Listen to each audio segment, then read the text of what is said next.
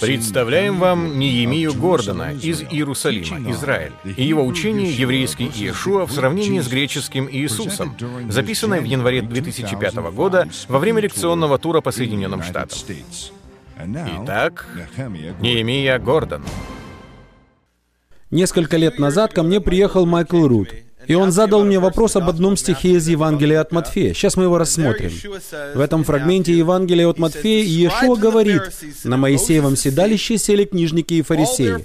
Итак, все, что они велят вам соблюдать, соблюдайте и делайте». Похоже, что Иешуа говорит здесь о том, что книжники и фарисеи заняли место Моисея, то есть, что они в определенной мере обличены властью Моисея. И потому, если вы ученик Иешуа, то должны делать все, что они предписывают вам соблюдать и повелевают исполнять. Сегодня я оделся, по сути, как современный фарисей. Обычно я так не одеваюсь, но воспользовался стилем одежды современного фарисея, чтобы проиллюстрировать вам, что значит повиноваться фарисеям. Вы были бы обязаны одеваться в соответствии с фарисейскими традициями и следовать фарисейским практикам. Вот что значит повиноваться фарисеям. Но что такое Моисеево седалище? Что оно собой представляет? Вот Моисеево седалище из древней синагоги галилейского города Харазин, обнаруженное во время раскопок археологами. Концепция Моисеева седалища заключается в том, что в синагоге было специальное каменное кресло, на которое мог сесть только начальник синагоги, чтобы учить как власть имеющий. Таким образом, похоже, что Ишуа говорит, что фарисеи — это те, кто учится властью, поэтому необходимо исполнять все, что они повелевают. Вы должны подчиняться им, если верите в Ишуа, и повинуйтесь тому, что он говорит. Вот Моисеево седалище из древней синагоги на Делосе, одном из греческих островов. По сути, это древнейшая синагога из всех, когда-либо обнаруженных при раскопках археологами. Как видим, уже в самой первой из найденных археологами синагог присутствует присутствовало одно из седалищ Моисея или Моисеевых седалищ, с которой начальник синагоги мог учить как власть имеющий. На первый взгляд Иешуа совершенно недвусмысленно сказал, что место на этом седалище заняли фарисеи, и вы, будучи учеником Иешуа, должны исполнять все, что они повелевают. Итак, несколько лет назад Майкл приехал ко мне и спросил, что я думаю об этом стихе. Я объяснил ему, что являюсь евреем-караимом. Караим — это слово на иврите, которым описывают евреев, верящих только в Ветхий Завет. Поэтому, будучи евреем-караимом, я на самом деле не считал Иешуа Мессией, и моей первой реакцией было, да, я вижу у тебя проблема, Майкл, но это не моя, а твоя проблема. Тем не менее, я согласился помочь в исследовании этой текстуальной проблемы. У меня есть академическое образование и ученая степень в сфере библейских наук и археологии, полученная в Иерусалимском еврейском университете. Кроме того, я принимал участие в различных исследовательских проектах как переводчик и рецензент свитков Мертвого моря. Итак, я сказал, хорошо, у нас есть древний текст двухтысячелетней давности, в котором не особо много смысла. В нем присутствует проблема. Посмотрим, смогу ли я применить к нему лингвистические и текстуальные инструменты, как я это делал в случае со свитками Мертвого моря и любыми другими древними текстами. Хотя в чем, собственно, проблема? В чем она? Что подразумевает подчинение фарисеям? Что ж, я в точности знал, что оно подразумевает, потому что, по сути, был воспитан как фарисей, как современный ортодоксальный еврей. Перед тем, как стать караимом, ветхозаветным евреем, я воспитывался как фарисей, и потому понимал, что подчинение фарисеям подразумевало следование правилам и инструкциям, направляющим все аспекты жизни в буквальном смысле от момента, когда вы просыпаетесь утром, до момента, когда вы ложитесь спать ночью. И вот пример одного из таких правил и инструкций, то, чему меня учили в детстве. Меня учили этому по Шулхан Арух, всемирно признанному кодексу современной фарисейской жизни. В нем фарисеи учат, что человек, проснувшись по утру, первый должен надеть правую туфлю, но не зашнуровывать ее. Затем он должен надеть левую туфлю и зашнуровать ее, и только после этого вернуться к шнурованию правой туфли. Но неужели вы действительно считаете, что Иешуа повелевает вам подчиняться фарисеям, которые повелевают вам делать подобные вещи? Но ведь там так сказано. В 23 главе Евангелия от Матфея написано, «Все, что они велят вам соблюдать, соблюдайте и делайте». Действительно кажется, что Иешуа повелевает своим ученикам исполнять эти правила и инструкции, охватывающие все аспекты жизни. Кстати говоря, это еще не все, потому что появился еще один раввин, который добавил к Шулхан Арух ряд примечаний. Он жил в стране, где на обуви не используют шнурков. Серьезно. Он разъясняет, даже в случае с нашей обувью, в которой нет шнурков, человек по-прежнему должен первый надевать правую туфлю. Таким образом, если вы должны исполнять все, что вам повелевают делать фарисеи, то вы обязаны не только носить подобную одежду, но даже одеваться в очередности, определенной особыми правилами и инструкциями. Но неужели именно это заповедует Иешуа? Неужели именно это он повелевает вам исполнять как его ученикам? Обсуждая этот вопрос с Майклом, я сказал, знаешь, Майкл, я вижу, что для тебя, как ученика Иешуа, это очень затруднительно, но понимаешь, это не моя, а твоя проблема. Я понимаю, тебе крайне сложно повиноваться людям, которые говорят тебе, какую туфлю утром надевать первой. Но у тебя есть еще какие-нибудь причины считать, что Иешуа говорит здесь о чем-то другом или имеет в виду что-то другое. Смысл его слов совершенно очевиден. Тогда Майкл показал мне несколько стихов из той же самой 23 главы Евангелия от Матфея. Например, в Матфея 23.13 Ишуа говорил, обращаясь к фарисеям, «Горе вам, книжники и фарисеи, лицемеры, что затворяете Царство Небесное людям, ибо сами не входите и хотящих войти не допускаете». Как видим, всего лишь через 10 стихов после того, как он сказал, что фарисеи обладают властью Моисея, что они сидят на седалище Моисея, и вы должны подчиняться им,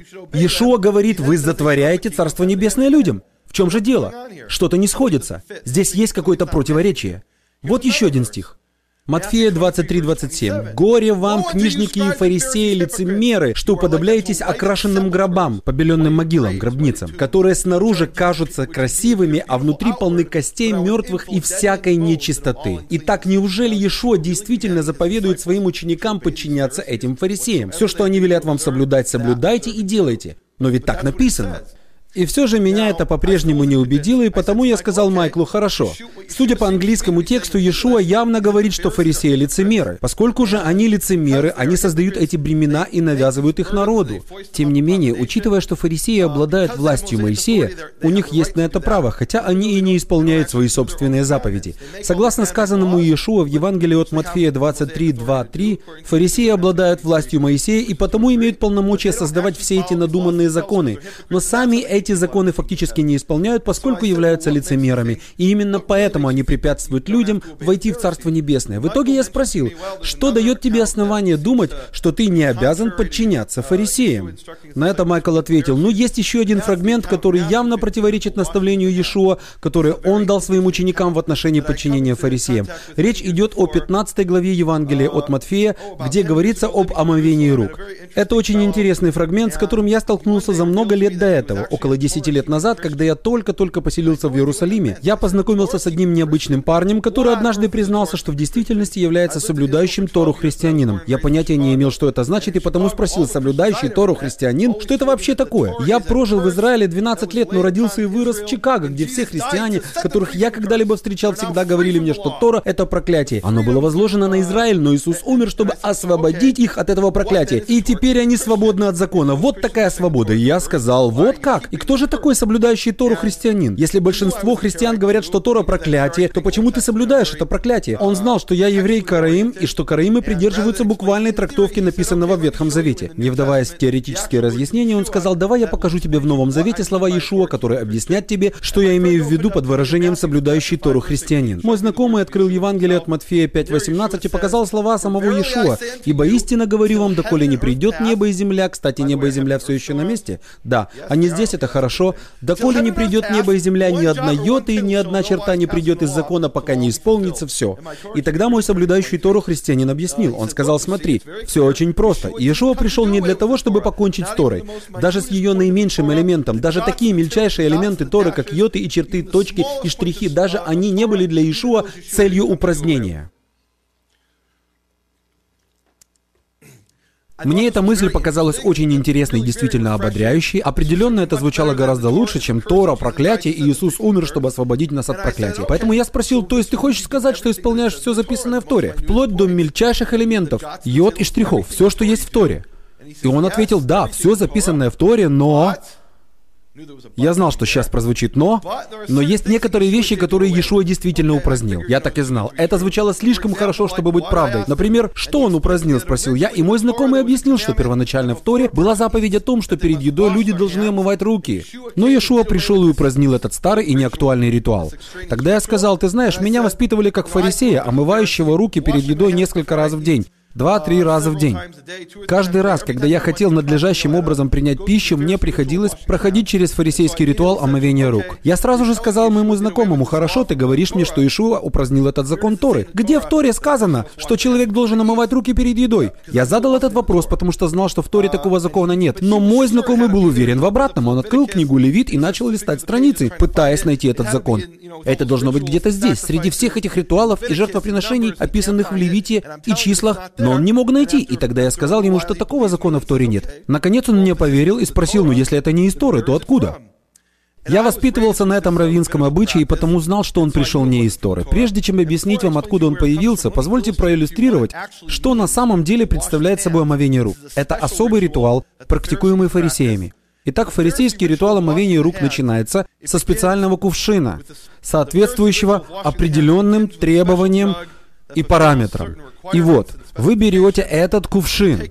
Кстати говоря, если бы я взял кусок мыла, намылил им руки и затем смыл мыло водой, то я не исполнил бы ритуал омовения рук. Я должен использовать только кувшин и выполнять оговоренный ритуал, который начинается с того, что я поливаю водой свою левую руку, а затем правую руку, и повторяю все это еще раз. Я поливаю мою левую руку, а затем правую руку. Согласно некоторым традициям, я должен повторить это еще и в третий раз. Полить водой сначала левую, а затем правую руку. И все же я сейчас так и не исполнил фарисейский ритуал омовения рук, потому что пропустил его важнейшую часть.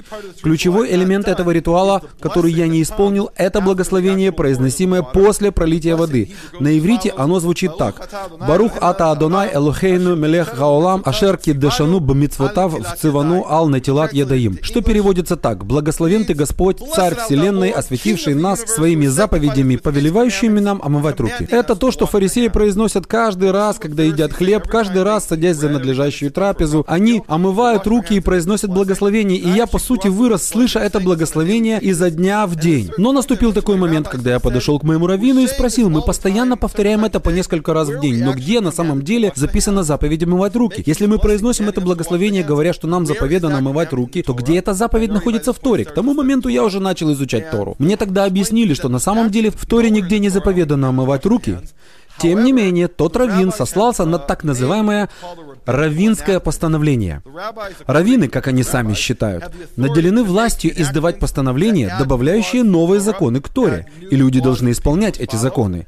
Эти раввинские постановления называют еврейским словом «таканот». Таканот указывает на равинские постановления, и в действительности это очень важная концепция. Сегодня мы об этом еще поговорим, а сейчас давайте все вместе скажем Таканот. Хорошо. Итак, таканот или равинские постановления. Одним из классических примеров таканот как раз является заповедь раввинов об омовении рук. Тогда я спросил моего раввина, значит, раввины придумали это постановление об омовении рук? Почему же мы благословляем Бога за то, что Он заповедал нам это? Мой раввин объяснил, что Бог даровал раввинам власть издавать подобные постановления, и повинуясь раввинам, вы косвенно повинуетесь Богу. Хорошо, продолжил я, но где сказано, что раввинам была дарована власть издавать такие постановления? На это мне ответили, ну хватит, ты задаешь слишком много вопросов. Но чуть позже я покажу вам, где на самом деле все это берет начало. Вы будете шокированы. Итак, омовение рук — это одно из равинских таканот. Когда я объяснил это моему знакомому соблюдающему Тору христианину, он был шокирован. Он не мог в это поверить, потому что был уверен в том, что это был закон из Ветхого Завета, от которого его своей смертью освободил Иешуа. Когда я показал ему, что на самом деле это был придуманный людьми закон, учрежденный однажды одним из раввинов, он сказал, ну что же тогда получается? Давайте вернемся к 15 главе Евангелия от Матфея и посмотрим, что там на самом деле происходит. Раньше он этого совершенно не понимал. Неужели в 15 главе Евангелия от Матфея говорится именно об этом? И мы прочитали Матфея 15, 2, 3, где описано, как к Иешуа пришли фарисеи и спросили, зачем ученики твои приступают предание старцев, ибо не умывают рук своих, когда едят хлеб. Иешуа сказал в ответ фарисеям, зачем и вы приступаете заповедь Божью ради предания вашего? Когда я прочитал это, для меня сразу же стало очевидно, что здесь показан очень резкий контраст между преданием старцев и Божьей заповедью. Предание старцев и Божья заповедь — это два отдельных, независимых понятия. И Иешуа говорит, что предание старцев старцев. Эти таканот, придуманные фарисеями законы, являются нарушением Божьей заповеди. Я осознавал, что мой знакомый, соблюдающий Тору христианин, совершенно не понимает этого, потому что ничего не знает о фарисействе. Он не был воспитан в традициях фарисейства, как я, и потому не понимал сути всех этих дискуссий и конфликтов Иешуа с фарисеями. Читая об этих преданиях старцев, он думал, о, речь идет о Торе, а под Божьей заповедью, наверное, подразумевал какой-то закон более высокого порядка. Он совершенно не понимал, о чем идет речь, потому что не был знаком с фарисейством. Я объяснил, что для того, чтобы понять все эти конфликты Иешуа с фарисеями, ему крайне необходимо пройти экспресс-курс по фарисейству. Именно этим мы сейчас и займемся. Я объяснил моему знакомому, соблюдающему Тору христианину, что древнее название фарисея по сути происходит от еврейского слова «перушим», что значит «отделенные».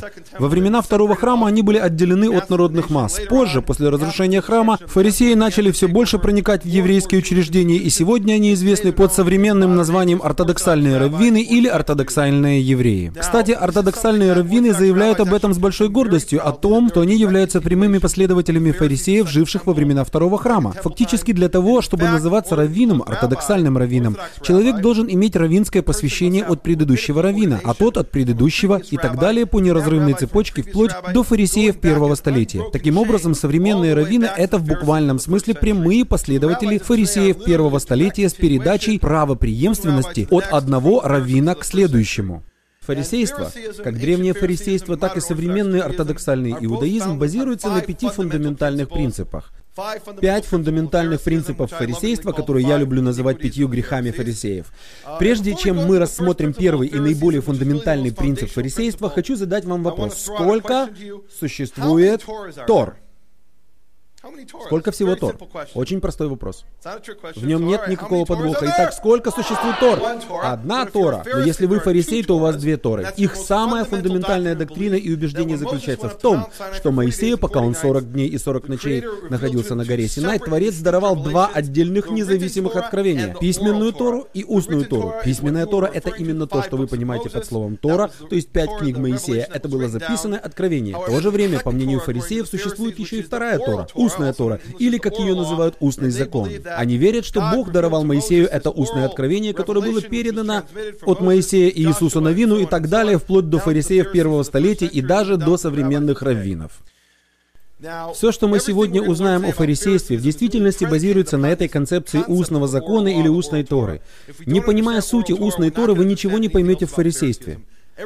Все остальное проистекает именно из этой концепции. Концепция устного закона в действительности уходит корнями в древние времена. Первым, поддающимся датированию исторически достоверным упоминанием о ней стал эпизод из эпохи Шамая. Шамай. Многие из вас слышали о Гилеле. Он стал автором семи правил Гилеля, а Шамай был его ближайшим соратником. В одном из древних первоисточников описывается эпизод, когда какой-то язычник пришел к Шамаю и спросил, «Сколько у вас фарисеев Тор?» Шамай ответил, у нас фарисеев их две. Две Торы. Письменная Тора и устная Тора. Таким образом, это древняя концепция, уходящая корнями как минимум в 20 год до нашей эры. Примерно за 50 лет до служения Иешуа. А в действительности, скорее всего, еще на несколько столетий дальше.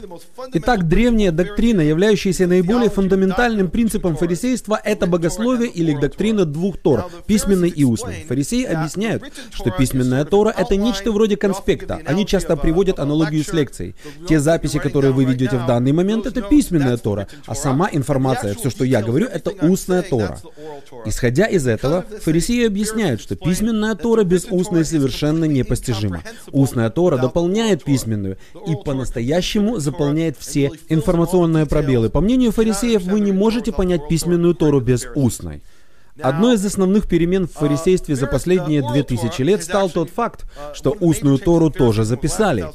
И сегодня она существует в письменном виде и состоит из четырех сборников. Первый из них — это Мишна, написанная примерно в 200 году нашей эры. Она содержит в себе набор фарисейских преданий, учений, практик, обычаев и законов. По сути, Мишна — это костяк устной Торы. Следующим был написан Иерусалимский Талмуд. Это произошло примерно в 350 году нашей эры. Вы, наверное, думаете, что он был написан в Иерусалиме, но на самом деле это случилось в Твери. Его называли Иерусалимским для повышения престижа. Итак, Иерусалимский Талмуд был написан примерно в 350 году нашей эры и содержит обсуждение наподобие, что имеет в виду такой-то раввин, говоря в Мишне о том-то и том-то. То есть в нем дополняется, обсуждается и исследуется Мишна.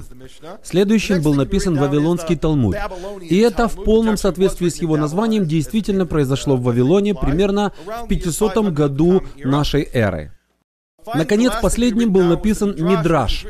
Он формировался на протяжении многих столетий, начиная примерно с 200 и вплоть до 900 года нашей эры. Эти четыре вида текстов, четыре сборника сегодня обобщенно называют устным законом. Изначально он действительно был устным, в том числе во времена Иешуа, но на сегодняшний день устный закон уже записан. Доктрина устной Торы — это действительно наиболее фундаментальный принцип фарисейства. Все остальное, о чем мы будем сегодня говорить, о фарисействе, базируется именно на нем. Второй принцип фарисейства – это абсолютная власть раввинов. Раввины обладали абсолютной властью на земле толковать Писание, и это кратко выражено в одном фрагменте Мидраша, который, как мы уже знаем, является частью устной Торы. В Мидраше сказано, даже если фарисеи наставляют вас, что правое – это левое, а левое – это правое, то вы должны подчиняться им. Как это понимать? Это значит, что если мои раввины скажут мне, что это моя правая рука, то я должен подчиниться им. Кстати, там не сказано, что я обязан верить им. Мне даже позволено говорить и признавать, что раввины на самом деле ошибаются, но я должен подчиняться их авторитету. Поскольку они наделены абсолютной властью в толковании Писаний. В детстве мне объясняли это так. Если раввин ошибается, то грех на нем. Но ты, как отдельно взятый верующий, не имеешь права брать на себя инициативу в том, чтобы ставить под сомнение авторитет равина. Если твой раввин говорит тебе что-то, то ты должен принять и исполнять это. Хотя я рос в такой среде, у меня возникли со всем этим проблемы. Я начал изучать Тору, затем Талмуд, устный закон, и увидел, что Тора — это несомненное Божье Слово. Мы читаем в Торе «И сказал Ехова Моисею, говоря», а затем открываем пророков и читаем там «Так говорит Ехова». Это несомненное Божье Слово. Но загляните в Талмуд. Там написано, Рави Майя говорит это, но Рави Акива не согласен и говорит другое. Я посмотрел на все это и отправился к своему раввину. Взгляните, сказал я. Знаете, первое — это Божье Слово, второе — это явно человеческие слова. Разве не должны мы принимать Божье Слово как превосходящие слова человеческие, особенно если учесть, что они друг другу противоречат? На это мой раввин ответил, нет, конечно же нет. Хотя все это выражено в словах того или другого раввина, фактическое содержимое их слов было открыто Моисею на горе Синай. Меня это не убедило, и позже я пришел еще раз и сказал, посмотрите, то, как раввины толкуют Писание в устном законе, их толкование, записанное в Писание, совершенно не согласуется с тем, что сказано в Писании. Я читаю и вижу, что все не так, как они говорят. И еще я спросил, не должны ли мы отвергнуть этот устный закон и просто принять записанное Писание? И мой раввин ответил, нет, конечно же нет. Ты не должен так говорить, так говорят караимы. Я спросил, кто? И затем провел исследование и обнаружил, что на протяжении всей истории всегда были евреи, верившие только в записанное Писание. И их называли караимами. Кара — это древнее еврейское слово, обозначающее Писание. Караим — это тот, кто исполняет Ветхий Завет или еврейское Писание. И позже мы еще немного поговорим об этом. Да, у меня действительно были проблемы с этим устным законом, я просто не мог принять его. Однажды один из моих раввинов усадил меня рядом с собой и сказал, сказал, довольно уже оспаривать авторитет раввинов, не имея. Ты должен принять их власть. И он начал рассказывать мне очень известную историю о Раве и Элиезере. В раввинском богословии это одна из основополагающих историй. Она рассказана в Вавилонском Талмуде, и ее суть в следующем. Рави Элиезер был величайшим из мудрецов своей эпохи, и к тому же учителем Рави Акивы, пожалуй, одного из самых знаменитых раввинов истории. Так что можете себе представить, насколько великим считался Рави Элиезер. И вот однажды, когда он был в Равинской академии, у Рави Элиезера разгорелся спор со всеми остальными раввинами о какой-то мелочи раввинского закона о том, является ли определенный тип печей ритуально чистым или нечистым. Рави Элиезер утверждал, что эта печь ритуально чиста, а все другие раввины считали, что она ритуально нечиста. И вот он пытается убедить всех остальных в своей правоте и противостоит в одиночку всей этой массе раввинов. Талмуд разъясняет, что в тот день Рави Элиезер выдвинул все мыслимые аргументы, но так и не смог убедить других раввинов в своей правоте. Все его попытки были тщетными. Он оперировал Писанием и выдвигал рациональные доводы, доводы, но так и не смог доказать им, что прав. Он уже не знал, что делать, и пришел в полное отчаяние. Наконец он сказал, я знаю, что сделать, чтобы убедить их. Я прибегну к чуду. И тогда Рави Элиезер громко воскликнул, если я прав, то пусть это подтвердят деревья. И в тот же миг раздался треск древесины. И все раввины выбежали на улицу. Они увидели, как в воздухе висит целый сад, вырванный с корнями из земли. И какой же была их реакция? Они сказали, это очевидное чудо. Рави Элиезер прибегнул к чуду, чтобы доказать свою правоту. И вот оно произошло. Они увидели это чудо, но повернулись к Рави Элиезеру и сказали, «Извини, Рави Элиезер, но деревья для нас не авторитет». О боже, что же делать? Деревья для вас не авторитет? Я же только что сотворил чудо. Тогда Рави Элизер сказал, хорошо, возможно, мы не совсем поняли друг друга, попробуем еще раз. Я прибегну ко второму чуду. Если я прав, то пусть это подтвердит река. И в тот же миг раздался шум воды.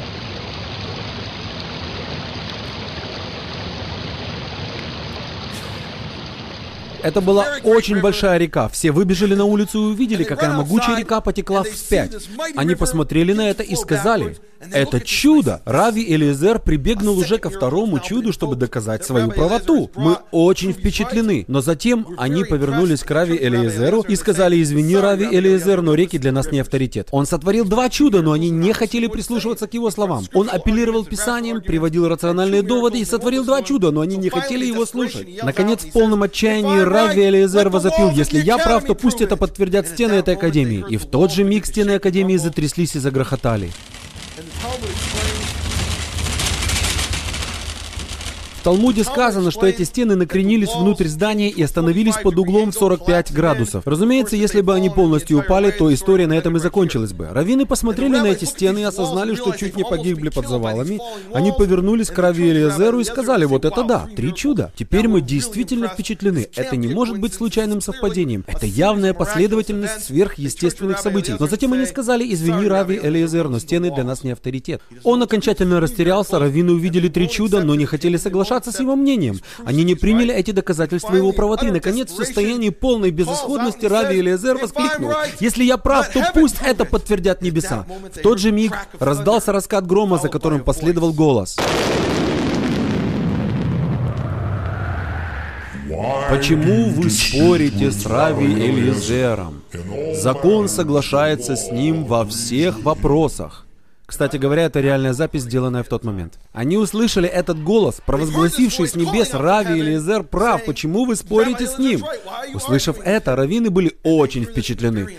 Они повернулись к Рави Элизеру и сказали, доказательства из Писаний, три чуда и Божий голос с небес, сказавший нам, что ты прав. Мы очень впечатлены. Но извини, небеса для нас не авторитет. Когда мой раввин рассказывал мне эту историю, он открыл книгу Второзакония. Второзаконие 30.12, где сказано о Торе, что она не на небе. Тора не на небесах. Именно эти слова процитировали те раввины Рави Элиезеру, объяснив ему, Бог не принимает участие в толковании Писания, потому что Тора не на небесах. Она здесь, на земле. И единственные, кто обладают исключительной властью толковать Писание, это раввины. Бог не принимает в этом участие. Рассказав эту историю, мой раввин повернулся ко мне и сказал, «Вот видишь, Неемия, даже сам Бог не оспаривает толкование раввинов. Так кто же ты, чтобы оспаривать их?» Услышав это, я был потрясен. Должен сказать, я испытывал проблемы с устным законом на протяжении многих лет. Для меня это была сложная ситуация, потому что мой отец был раввином, и многие из моих предков тоже были выдающимися раввинами. Человек, в честь которого меня назвали Неемией, был знаменитым раввином в Чикаго, и мне было очень трудно порвать с устным законом, являвшимся наследием моих предков. И вот я много лет боролся с этим, я сомневался, я не был уверен, но услышав эту историю, я повернулся к моему раввину и поблагодарил его. Теперь я знаю, что это не от Бога, сказал я. Кстати говоря, у этой истории есть продолжение, и оно довольно плачевное. Талмуд продолжает повествование дальше. Мой раввин не пересказал мне эту часть, но позже я прочитал ее лично, прямо из Талмуда. В ней говорится, что некоторое время спустя, после спора Рави Элиезера с другими раввинами, один из этих раввинов по имени имени Рави Натан гулял по лесу. И как вы думаете, кого он там встретил? Он встретил пророка Илью. Еще бы. Раввины верят, что Илья не вкусил смерти. Если вы когда-нибудь присутствовали на равинском пасхальном седере, то наверняка обратили внимание на один очень примечательный момент. Они останавливаются посреди рассказа об исходе евреев и открывают дверь, чтобы мог войти Илья. Так вот, согласно Талмуду, Рави Натан встретился с Ильей и сказал ему, «Илья, когда мы говорим Богу, что Тора не на небесах, кстати говоря, если взглянуть на тот фрагмент, где сказано, что она не на небе, и прочитать прочитать два предыдущих стиха, то из контекста следует, что на самом деле там говорится, исполнять Тору для вас не так уж сложно. Речь идет о том, что у вас нет оправданий к неисполнению Торы. Исполнять ее несложно. Она не за морем и не на небе, чтобы у вас было какое-то оправдание сказать, мне нужен кто-то, кто поднялся бы на небо, чтобы принести ее мне. В Торе нет ничего слишком сложного. Вот о чем на самом деле идет речь в 30 главе книги Второзакония. Но раввины вырвали те четыре слова из контекста. Итак, Рави Натан спросил у Ильи, и как реагирует Бог, когда мы говорим Тора не на небе. И согласно Талмуду, Илья ответил, что в такие моменты Бог смеется и говорит, «Мои сыновья победили меня, мои сыновья победили меня». Это написано в Вавилонском Талмуде в трактате Бава Меция, страница 59б. Мораль этой истории такова. Я не верю, что Бог действительно сказал то, что ему приписывает Талмуд, но суть не в этом. Независимо от того, произнес он те слова или нет, раввины действительно победили Бога. Они присвоили себе абсолютную власть на земле в толковании Писания. Раввины победили Бога в том смысле, что лишили его права голоса в толковании Писания на планете Земля. На небесах он может говорить все, что хочет, но здесь, на земле, абсолютная власть принадлежит раввинам. Это является фундаментальным принципом фарисейства, и не понимая данной концепции, вы не сможете по-настоящему понять фарисейство. И здесь мы сталкиваемся с проблемой, потому что в 23 главе Евангелия от Матфея Иешуа словно бы поддерживает эту концепцию. Он говорит, фарисеи сидят на седалище Моисея. Они обличены властью Моисея. Все, что они повелят вам соблюдать, соблюдайте и исполняйте. Что бы они ни приказали вам делать, лучше сделайте это. Но как это понять? Перейдем к третьему принципу фарисейства, который я называю иррациональным толкованием. Раввины называют его по-другому, толкованием по Мидрашу. В некоторых переводах его еще называют гемонетическим или герменевтическим толкованием. Его суть в том, что оно систематически игнорирует язык и контекст Писания. Принцип, который лежит в основе данного метода толкования, данного подхода, заключается в следующем. Писание — это божественный код, и знаниями, властью и средствами для его расшифровки обладают только раввины. Мы уже видели этот принцип на примере с фразой «Она не на небе» из 30 главы книги Второзакония. Раввины вырвали слова «Она не на небе» из контекста, отделили их от контекста и наполнили смыслом, который совершенно не соответствует действительности. Дескать, Бог не имеет власти в толковании Писания. А теперь давайте рассмотрим другой пример. Классический пример толкования по Мидрашу, иррационального толкования. Исход 23.2. Прочитаем, что сказано в Торе. «Не следуй за большинством на зло и не решай тяжбы, отступая по большинству от правды». О чем здесь идет речь? О том, что вы не должны следовать за тем, что говорит большинство, только потому, что так говорит большинство. Вы должны следовать за истиной, даже если вы окажетесь единственным, кто так поступает. Если же вы даете свидетельские показания в суде, то вы не должны объявлять кого-то виновным только потому, что все говорят, что он виновен. Вы должны свидетельствовать истину, даже если вы являетесь одиноким голосом разума, поскольку все иное — это неправедный суд. Итак, это очень важная заповедь Торы. Мы должны следовать за истиной, а не за большинством. Не быть овцами, бездумно следующими за стадом. Но раввины взяли этот стих и, конечно же, воспользовались своей абсолютной властью на земле толковать Писание. Поскольку для них Писание — это божественный код, они произвольно выбросили начальные и завершающие слова данного фрагмента и в результате получили принцип «отступай за большинством». Фактически, это очень важный принцип фарисейства, который и проявился в споре между Рави Элиезером и другими раввинами. Почему для Рави Элиезера было настолько важно убедить остальных раввинов в своей правоте? Почему он не мог просто сказать «я очень мудрый человек, и вы очень мудрые люди, давайте же согласимся с разногласием»? Почему ему пришлось прибегнуть к чудесам и призвать Божий глаз с небес? Почему они не могли просто согласиться с разногласием? Потому что раввины сказали Рави Элиезеру «ты должен следовать за большинством». Они сказали ему в книге Исход 23.2 «уже написано, что ты должен отступить за большинство. Мы большинство, поэтому ты обязан принять наше мнение». Вот почему для Рави Элиезера было настолько важно убедить их. Если бы ему это не удалось, то ему пришлось бы принять точку зрения, которая, как он знал, была в корне ошибочной. Но что в этом плохого? Кто может сказать, что Писание — это не божественный код? Именно так ответили бы раввины. Они сказали бы, да, мы вырываем эти слова из контекста, но мы открываем первоначальный замысел, который был у Бога, когда Он давал Тору. Кто может сказать, что Писание — это не божественный код? Ну, например, я знаю, что Писание — это не божественный код, потому что оно четко говорит нам в книге Второзакония, как именно мы должны толковать Писание. Второзаконие 31 1.12. Здесь дана заповедь о том, что Тору необходимо читать вслух перед всем народом. Вот что там сказано. «Собери народ, мужей и жен, и детей, и пришельцев твоих, которые будут в жилищах твоих, чтобы они слушали и учились, и чтобы боялись Ехова, Бога вашего, и старались исполнять все слова этой Торы». Это публичное чтение всей Торы от Бытия до Второзакония каждые семь лет преследовало ту цель, чтобы израильтяне могли услышать Тору. Слушая ее, они изучали ее, и как следствие знали, как ее исполнять. Это объясняется дальше, в стихе 13. «И сыны их, которые не знают всего, то есть семилетние мальчики, которые никогда раньше не слышали Тору, для них это впервые, и сыны их, которые не знают всего, услышат и научатся бояться Ехова, Бога вашего. Это очень важно, потому что показывает, что древние израильтяне изучали Тору, слушая ее. На самом деле, Бог предусмотрел именно такой путь к пониманию Торы. Народ должен был собираться каждые семь лет и слушать публичные чтения. Те, кто никогда раньше не слышали Тору, те, кто не знали ее, могли просто познавать ее в процессе слушания. Как только мы это осознаем, мы понимаем, что не можем вырывать четыре четыре слова «она не на небе» из контекста, потому что когда я слушаю их, я слушаю фрагмент целиком. Я слушаю весь стих, я не могу взять два стиха отсюда, три слова оттуда, полстиха отсюда, а затем самовольно обосновать этот текст и построить на нем целое богословие. На самом деле я обязан читать Писание с учетом его контекста и рассматривать все факты и полный контекст, а не просто выдергивать несколько слов отсюда и несколько оттуда. Именно так понимали и слышали древние израильтяне, когда им читали вслух Тору каждые семь лет. Но почему они должны были именно слушать Тору? Почему они не могли просто сидеть дома и читать Тору, как мы делаем это сегодня? Почему они должны были все собираться в Иерусалим раз в семь лет, чтобы кто-то читал им вслух? Причина заключается в том, что в древности у среднестатистического израильтянина не было дома экземпляра Торы. Для того, чтобы получить личную копию Торы, требовалось обладать большим богатством и средствами.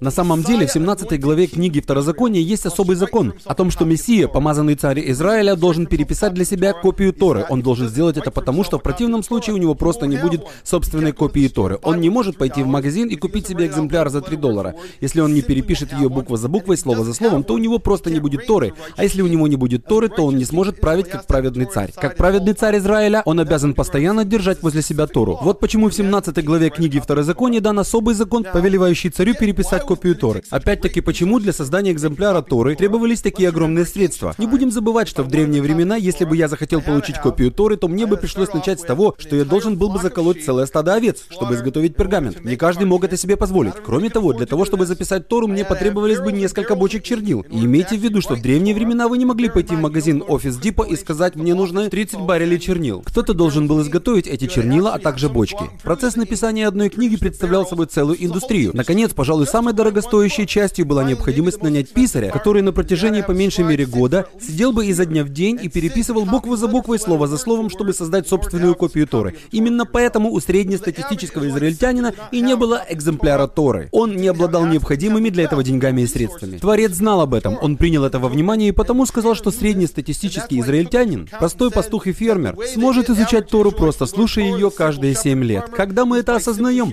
мы понимаем, что путь к пониманию Писания неизменно лежит через исследование языка и контекста. Это ключ к пониманию, к правильной трактовке Писания. Исследуйте язык и контекст. На самом деле для нас это очень непростая задача. Мы не можем просто собираться раз в 7 лет и слушать Тору, потому что сталкиваемся с определенными преградами, которых не было у древних израильтян. Первая наша преграда — лингвистическая. Язык. Тора не была написана на английском в интерпретации короля Якова. На самом деле она была написана на библейском иврите, и проблема в том, что сегодня на земле на этом языке уже никто не разговаривает. Я прожил в Израиле 12 лет и свободно владею современным ивритом, а также свободно читаю на библейском иврите. Но никто не разговаривает на библейском иврите, как на своем родном языке. Для того, чтобы вы поняли, в чем состоит разница, это можно сравнить с тем, как выглядит английский, на котором вы разговариваете сегодня, и английский, которым пользовался Чосер. Откройте произведение Чосера, и вы на каждой странице, наверное, поймете не более нескольких слов. Пока вы не пройдете специальную подготовку, чтобы читать на этом диалекте английского, вы не сможете понять слов Чосера. С такой же трудностью мы сталкиваемся в случае с библейским ивритом. Нам необходимо понять этот язык в соответствии с его первоначальным применением 3500 лет назад, когда на нем разговаривали древние израильские пастухи и фермеры, которые просто приходили в Иерусалим, слушали Тору и понимали ее. Поэтому нам приходится трудиться гораздо больше, чем им, и это один из аспектов пребывания в изгнании, когда мы выброшены из земли Израиля, утратили свой язык, были рассеяны по всему миру. Все эти трудности, с которыми нам приходится иметь дело, находясь в изгнании.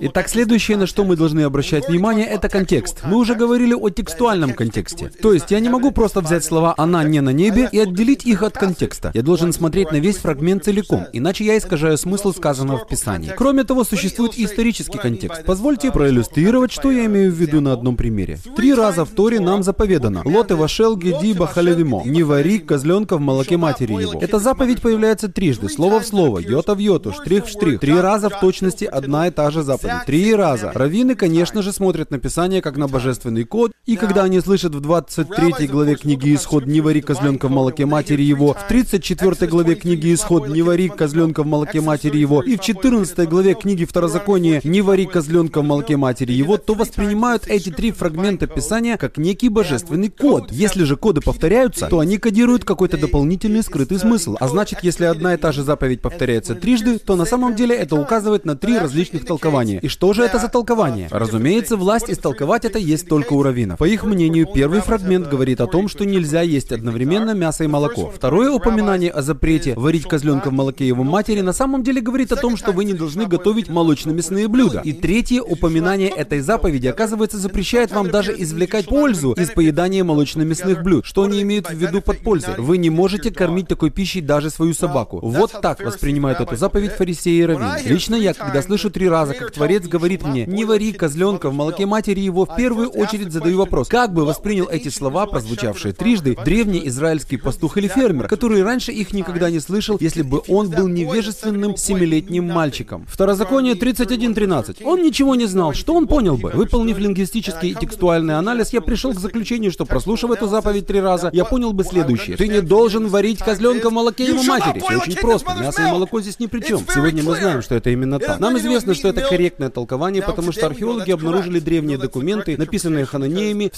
сирийском городе Рас-Шамра. Это были древние хананейские письмена, в которых рассказывается о том, как хананеи проводили ритуал в честь богини плодородия. Они варили козленка в молоке его матери в качестве ритуала в честь одной из своих богинь. Таким образом, сегодня мы знаем, что Тора запрещает нам варить козленка в молоке его матери по той причине, что это был древний языческий обряд в честь богини и плодородия. Это было языческое жертвоприношение. Именно поэтому в Торе не сказано «не ешьте вместе молоко и мясо» или «не варите вместе молоко и мясо», потому что имеется в виду совсем другое.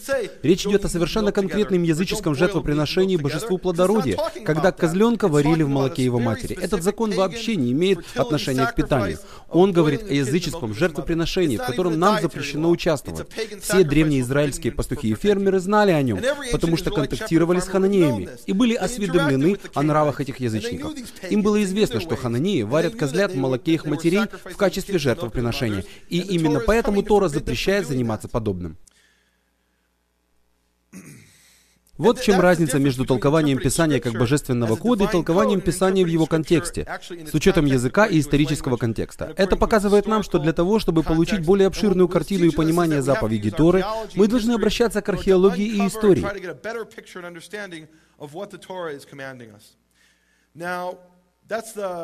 Итак, мы рассмотрели третий принцип фарисейства. Четвертый принцип фарисейства — это священная традиция. На иврите это звучит как минхаг или обычай. А принцип фарисейства — это Минхак Израил Торахи. Обычай Израиля — это закон. Имеется в виду, что какой-либо обычай, если он повторяется израильтянами или еврейским сообществом снова и снова, со временем становится священным и по сути превращается в закон. Например, сегодня я уже упоминал о том, что одет сейчас как современный фарисей. На самом деле я подобным образом не одеваюсь. Я надел костюм современного фарисея, чтобы проиллюстрировать вам, что значит подчиняться фарисеям. По сути, это священный наряд, традиция, ставшая со временем священной. Если вы поедете в Иерусалим или в Нью-Йорк или в отдельные районы Чикаго, то увидите там повсюду мужчин, одетых как я сейчас, потому что они следуют священной традиции своих предков. Итак, что же подразумевается под священной традицией? Классический пример священной традиции – это ношение головного убора. Сейчас я продемонстрирую вам, что значит не следовать традициям фарисеев, священным традициям. Мы отбросим некоторые из этих придуманных людьми законов или священных традиций. Я сниму шляпу, потому что это традиционная фарисейская шляпа. Вот я снимаю эту шляпу и тем самым срезаю один слой традиций. Теперь на моей голове только кипа, ермолка. Кипа — это традиция, которая стала священной в течение последних примерно 800 лет. Тысячи лет назад евреи не носили кипы, потому что их просто не существовало. Тогда еще не было такого обычая, но в течение последних примерно 800 лет он постепенно стал священным. Сегодня он настолько неприкасаем, что по сути превратился в закон с собственными правилами и постановлениями. Фарисеи учат, что все мужчины обязаны носить кипу. Это описано в Шулхан Ару духе, о котором мы уже упоминали ранее. Это современное, всемирно принятое руководство по фарисейской жизни. В нем говорится о кипе, ермолке. Никто не должен проходить четыре локтя с непокрытой головой. Таким образом, это не просто народный обычай. О, когда я ношу кипу, я чувствую себя евреем. Нет. Нося кипу, ты исполняешь придуманный людьми закон, ставший со временем священным. И сегодня он оброс собственными правилами и постановлениями. Никто не должен проходить четыре локтя с непокрытой головой. Давайте посмотрим, что это значит. Я сниму мою кипу, срезав еще один слой традиций, и мы увидим, что это значит. Итак, если я следую этой священной традиции, то могу пройти один локоть, второй локоть и третий локоть. Если я пройду еще и четвертый локоть без кипы на голове, то нарушу законы фарисеев, священную традицию. В Шулхан Арухе есть еще один закон в отношении головных уборов, и он гласит, запрещено молиться с непокрытой головой. Это очень интересный закон, и, на мой взгляд, он очень показательный. Uh, что же мы здесь видим? Это не просто народный обычай или традиция, это что-то, что стало священным с течением времени, и сегодня он оброс собственными правильными и постановлениями. Ну и что в этом плохого? Многие скажут, мне очень нравится носить кипу. Благодаря этому я больше чувствую себя евреем. И не только носить кипу, ермолку, но и исполнять все эти разнообразные традиции, хотя я и не еврей по происхождению. Мне нравится соблюдать эти традиции. Благодаря этому я чувствую близость к древним корням. Что в этом плохого? Что плохого в том, том, чтобы добавить новые заповеди, чтобы осветить эти традиции.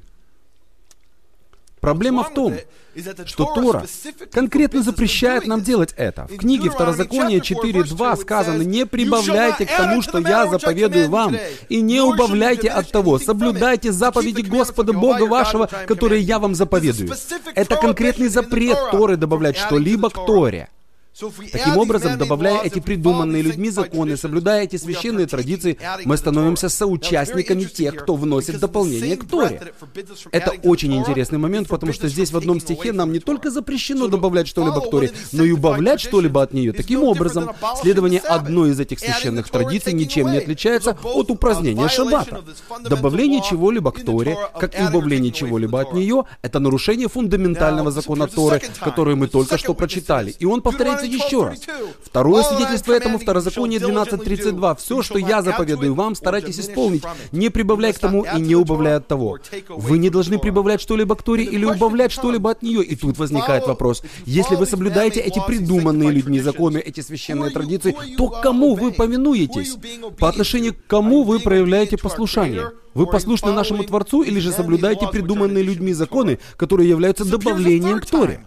В третий раз этот закон появляется в притчах 36, где сказано «Не прибавляй к словам его, чтобы он не обличил тебя, и ты не оказался лжецом». Я не хочу, чтобы Бог называл меня лжецом, ни в коем случае. Идем дальше. Пятый принцип фарисейства очень похож на четвертый. Речь идет о человеческих заповедях или постановлениях, что на иврите звучит как «таканот». Таканот — это пятый принцип фарисейства. Кто-нибудь из вас раньше слышал это слово? Таканот? Оно вам знакомо? Да? Хорошо. Тогда давайте все вместе крикнем. Таканот! Хорошо. Итак, таканот — это придуманные людьми законы, у которых есть еще и другое название, связывающее их с раввинами. Второе их определение — мицвод дерабанан, заповеди наших раввинов. Фактически раввины провели очень четкое разграничение между законами, полученными из Торы посредством иррационального метода толкования, и законами, которые они получили просто на основании традиции или по раввинскому раввинскому постановлению.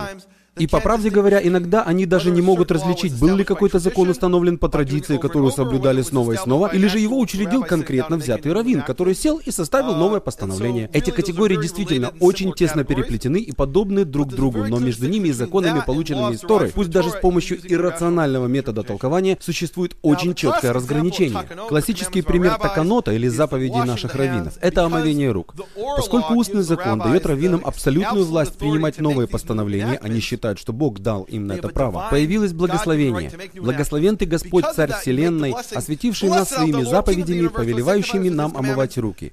Раввины прекрасно понимают, что Бог никогда не повелевал им омывать руки, но этими словами они подразумевают, что Бог повелел вам подчиняться раввинам, и подчиняясь раввинам, вы косвенно подчиняетесь Богу. Это очень интересно. Получается, что каждый раз, омывая руки перед тем, как сесть за обеденный стол, вы, по сути, провозглашаете Богом данную власть раввинов создавать подобные постановления постановления. Сейчас многие в этом зале думают, я не собираюсь исполнять эти равинские постановления, они не истории. Кто из вас так думает? О, да у нас тут собралась приличная группа фарисеев. Большинство сидящих в зале. Повторю еще раз. Кто из вас не намерен соблюдать эти придуманные людьми законы, потому что они не истории? Вот, уже намного лучше. Вот что говорит устный закон всем, кто сейчас поднял руки. В Мидраше, который является частью устного закона, сказано, «Никто не должен говорить, я не буду соблюдать заповеди старейшин, потому что они не исторы. Вам не позволительно так говорить. Всемогущий говорит такому человеку». А теперь они буквально влагают слова в Божьи уста. Всемогущий говорит такому человеку, «Нет, сын мой, напротив, соблюдай все, что они тебе повелевают». И так далее.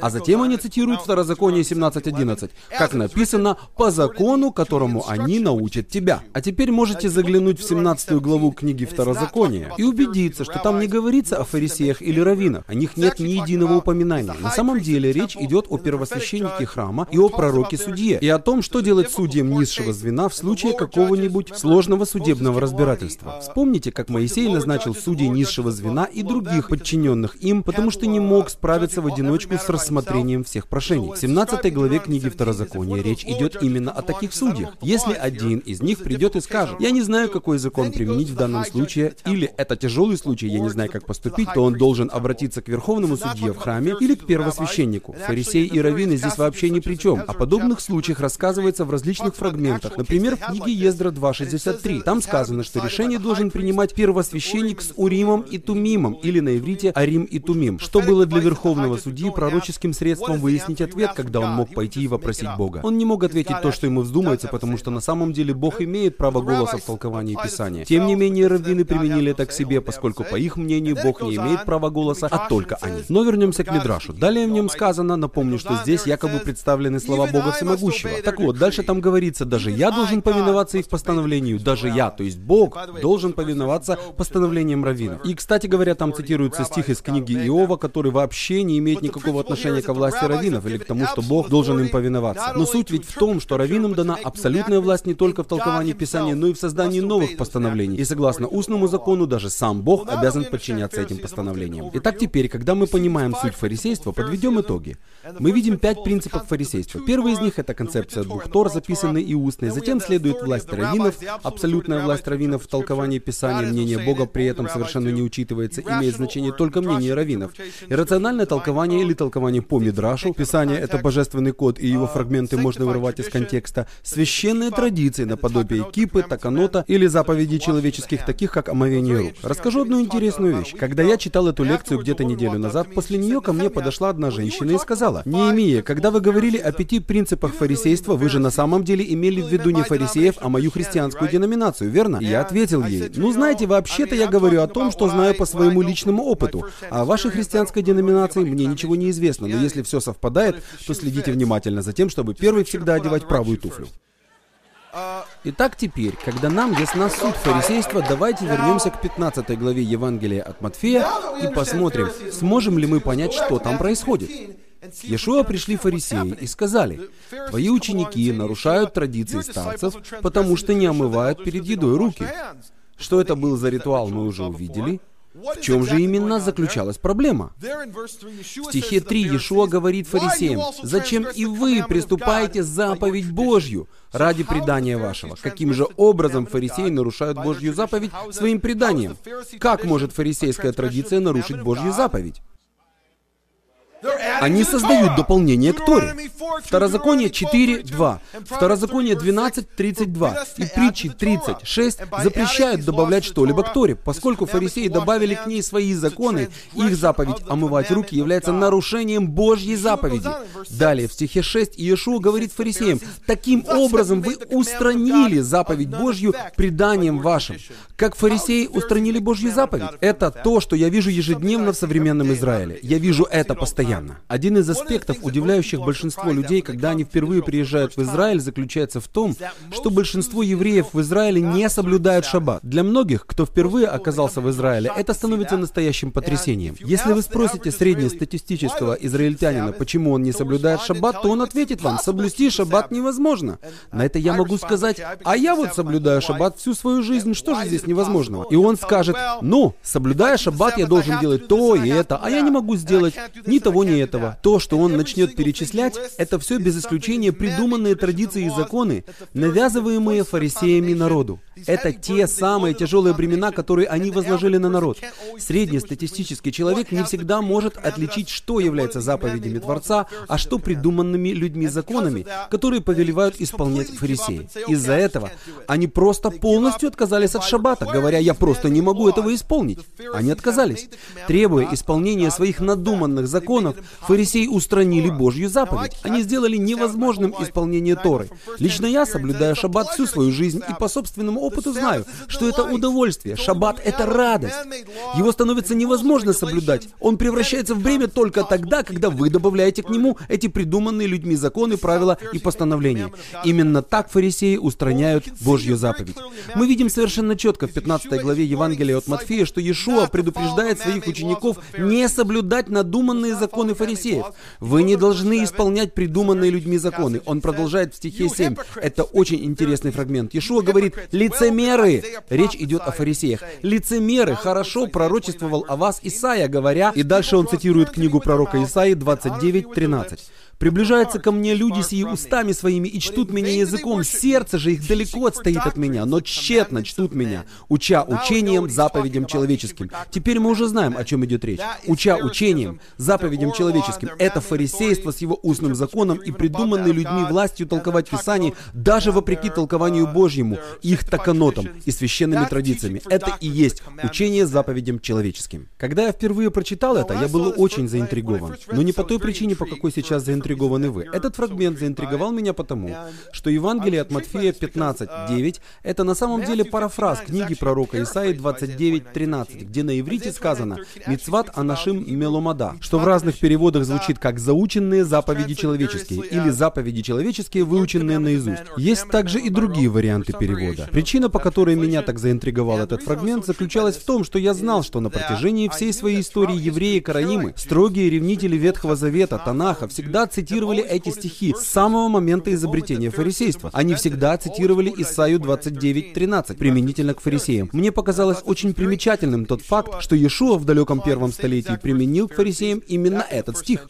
Опять вернусь к моему знакомому, соблюдающему Тору христианину. Во время разговора с ним я, как бы размышляя вслух, сказал, «Ты знаешь, Иешуа говорит как настоящий караим». Я спросил его, что он об этом думает, и поначалу мой вопрос его очень возмутил. «Нет», — ответил он, — «караимы — это какая-то еврейская секта из Средневековья, и Иешуа к ней не принадлежал. Не пытайся записать его в караимы». Я видел, что он на самом деле не понимает значения еврейского слова «караим», и потому объяснил ему, что в действительности слово «караим» происходит от еврейского «кара», древнееврейского слова, обозначающего еврейские писания или Ветхий Завет. Наверное, многим из вас знакомо современное еврейское слово «Танах». Танах — это акроним, состоящий из начальных букв слов «закон», «пророки» и «писание». Его начали использовать только в последние несколько столетий. В древности Писанию соответствовало еврейское слово «кара», его вариация слова «микра», который и по сей день используется в Израиле. Кара или Микра. Кара обозначает еврейские писания, и всех последователей еврейских писаний называют Кара имами.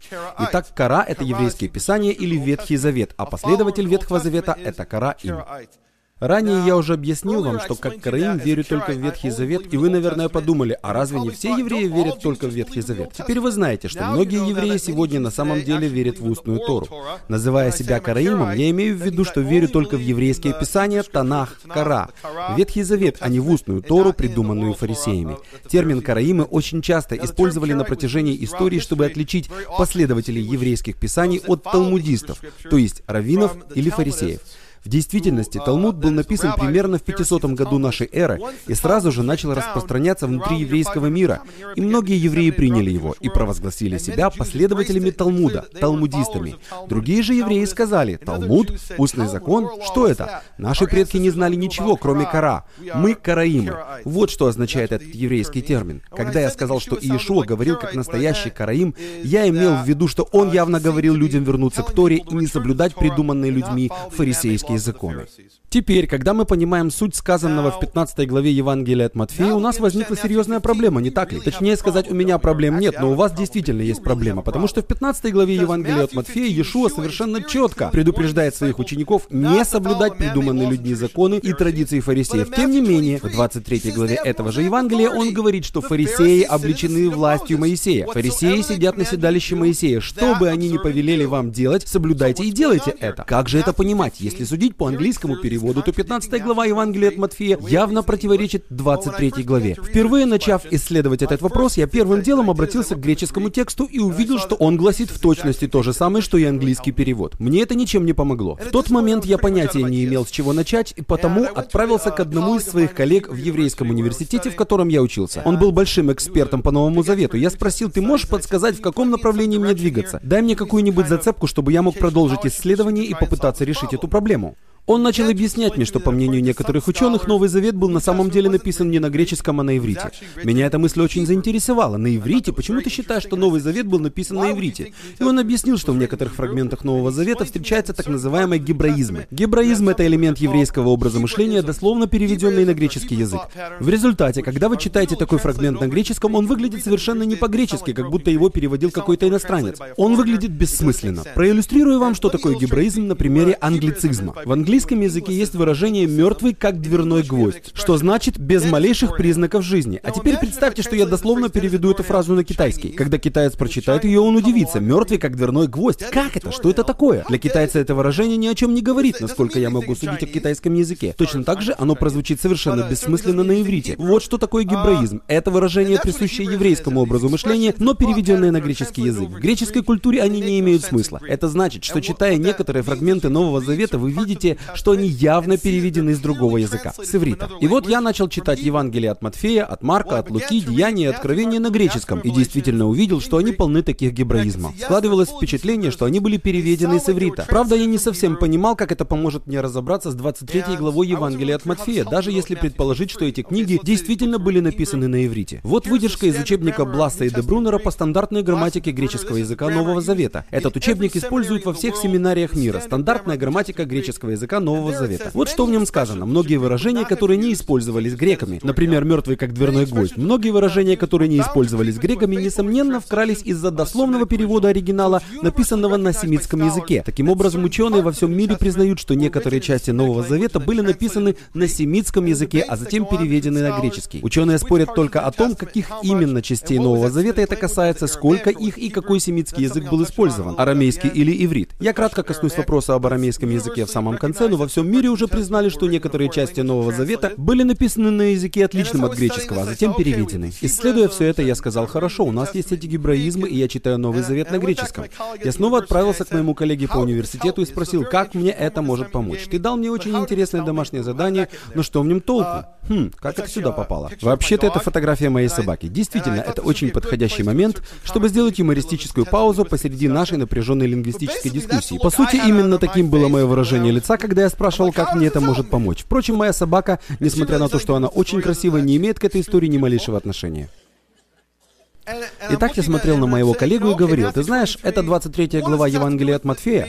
Что толку от того, что я знаю, что она написана на иврите? Мне это ничем не поможет, у меня все равно нет оригинала. И тогда мой знакомый сказал, о, не имея, я забыл тебе сказать самое главное. И что же было этим самым главным, о чем он забыл мне сказать? Что версия Евангелия от Матфея на иврите сохранилась до наших дней и известна сегодня под названием Еврейское Евангелие от Матфея Шемтова. Она была названа так в честь Раввина, жившего в 14 веке в Испании. Его звали Шемтов Ибн Ибн Шапрут. Он жил во времена Испанской инквизиции в период засилья так называемых диспутов. Диспуты были публичными дебатами, которым принуждали евреев католические угнетатели. Евреи были вынуждены защищать свою религию от католической религии.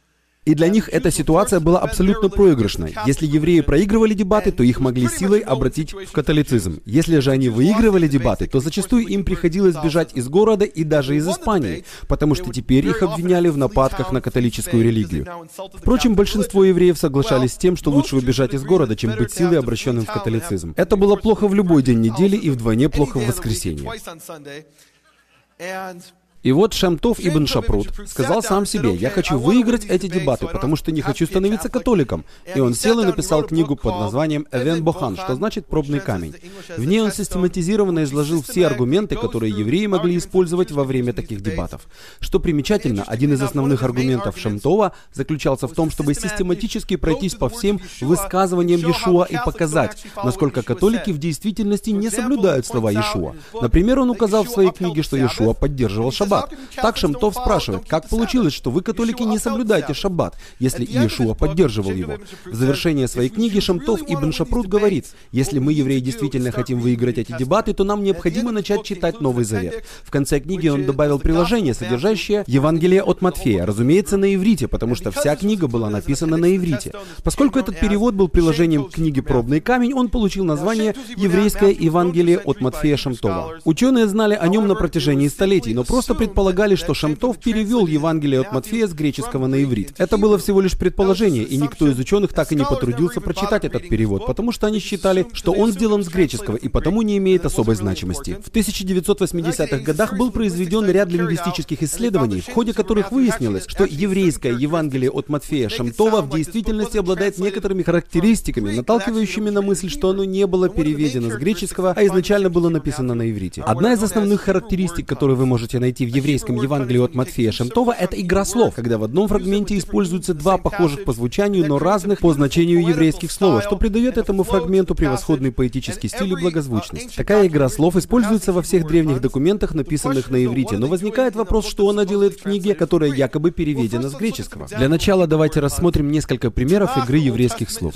Танах, Ветхий Завет, полон таких примеров. Они встречаются буквально на каждой его странице. Например, во второй главе книги «Бытие» сказано, что первый человек был назван Адамом, потому что он был взят из земли. Адама. Адам, Адама. Человек, земля. Классическая игра еврейских слов. Два слова, похожих по звучанию, но отличающихся по смыслу. Классическая игра слов. Когда вы читаете это на иврите, речь буквально течет, все звучит, все очень красиво и совершенно ясно, что к чему. Еще одна игра слов находится в конце второй главы книги «Бытие», где сказано, что мужчина и его жена были наги. Наги на иврите — это арумим. В следующем же стихе говорится, что змей был хитрым. Хитрый на иврите — это арум. Арумим, арум — два еврейских слова, похожих по звучанию, но отличающихся по смыслу. Классическая игра слов. В этих двух примерах игра слов была использована только для того, чтобы украсить текст, чтобы сделать его благозвучным и поэтичным. Тем не менее, иногда она неразрывно вплетена в послание, заключенное в самом фрагменте Писания. Например, в первой главе книги пророка Иеремии мы читаем «И было слово Яховы ко мне, что видишь ты, Еремей, я сказал, вижу жезл миндального дерева. Яхова сказал мне, ты верно видишь, ибо я бодрствую над словом моим».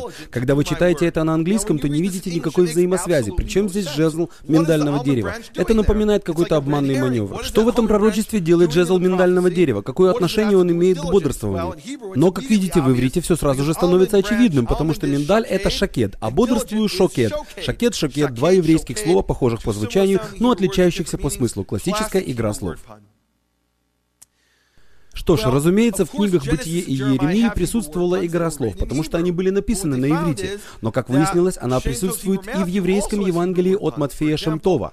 Приведу вам лишь несколько примеров, хотя на самом деле их очень-очень много. Евангелие от Матфея 9.8. Народ же, видев это, удивился. Читая этот стих на английском, вы не заметите никакой игры слов, но в иврите она сразу же становится очевидной. Они увидели «ваир-у» и вострепетали «ваир-у». Два еврейских слова, похожих по звучанию, но отличающихся по смыслу. Это классическая игра слов. Но что она делает в книге, которая якобы была переведена с греческого? Ее там не должно быть, не так ли? Вот еще один пример. Евангелие от Матфея 12.13. Тогда говорит человеку тому, протяни руку твою, и он протянул. 15. Но Иисус, узнав, удалился оттуда. Опять-таки, где здесь в английском переводе игра слов? Вы ее совершенно не замечаете. На иврите же она сразу же становится очевидной.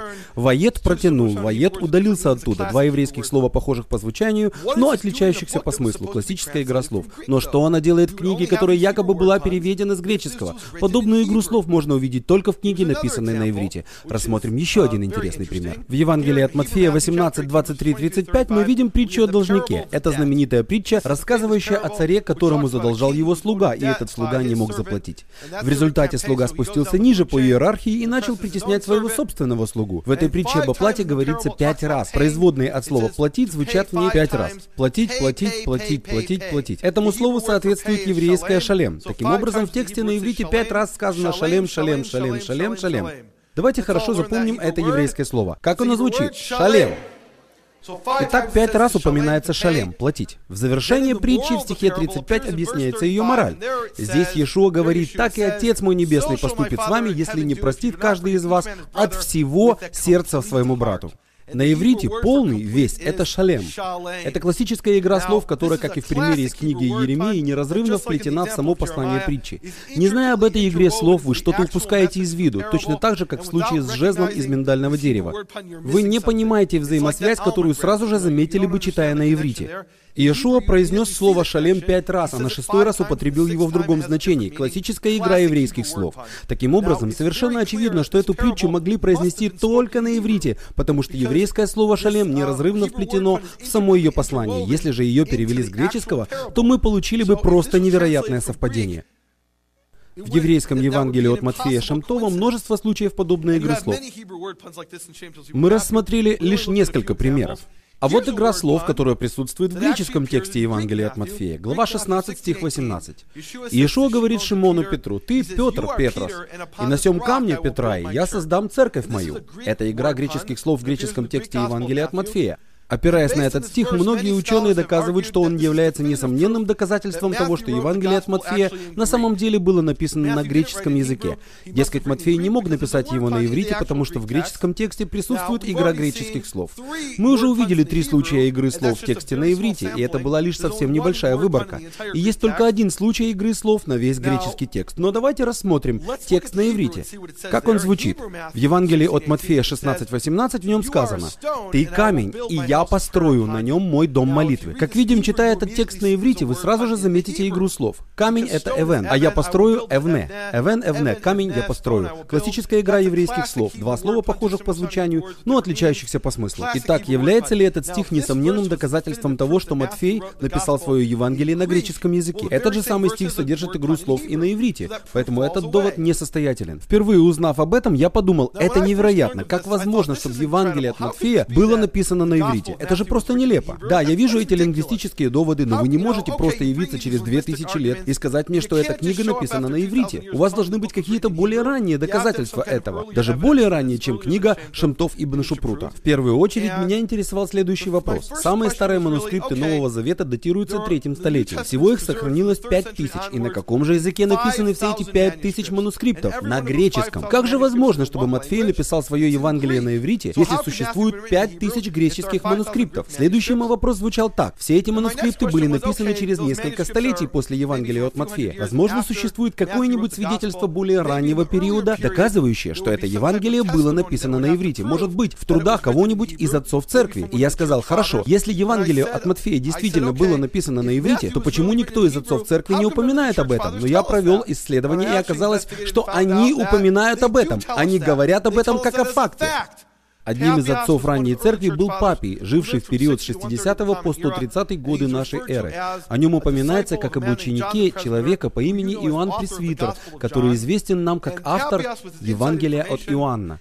Папий знал всю ситуацию изнутри, и он говорит, как нечто само собой разумеющееся, что в начале второго столетия, менее чем через сто лет после служения Иешуа, Матфей собирал тексты на языке евреев. Он отмечает это как факт, повсеместно известный и общепризнанный факт, что Матфей написал свое Евангелие на иврите. Далее он продолжает и говорит, и каждый переводил их, прилагая все старания. Эта вторая часть представляет большой интерес, потому что в ней Папий признает, что переводить Евангелие от Матфея с иврита на другие языки было непростой задачей, и переводчикам приходилось нелегко. Возможно, они не всегда достигали абсолютного успеха, но старались как могли, чтобы перевести текст с иврита на другие языки.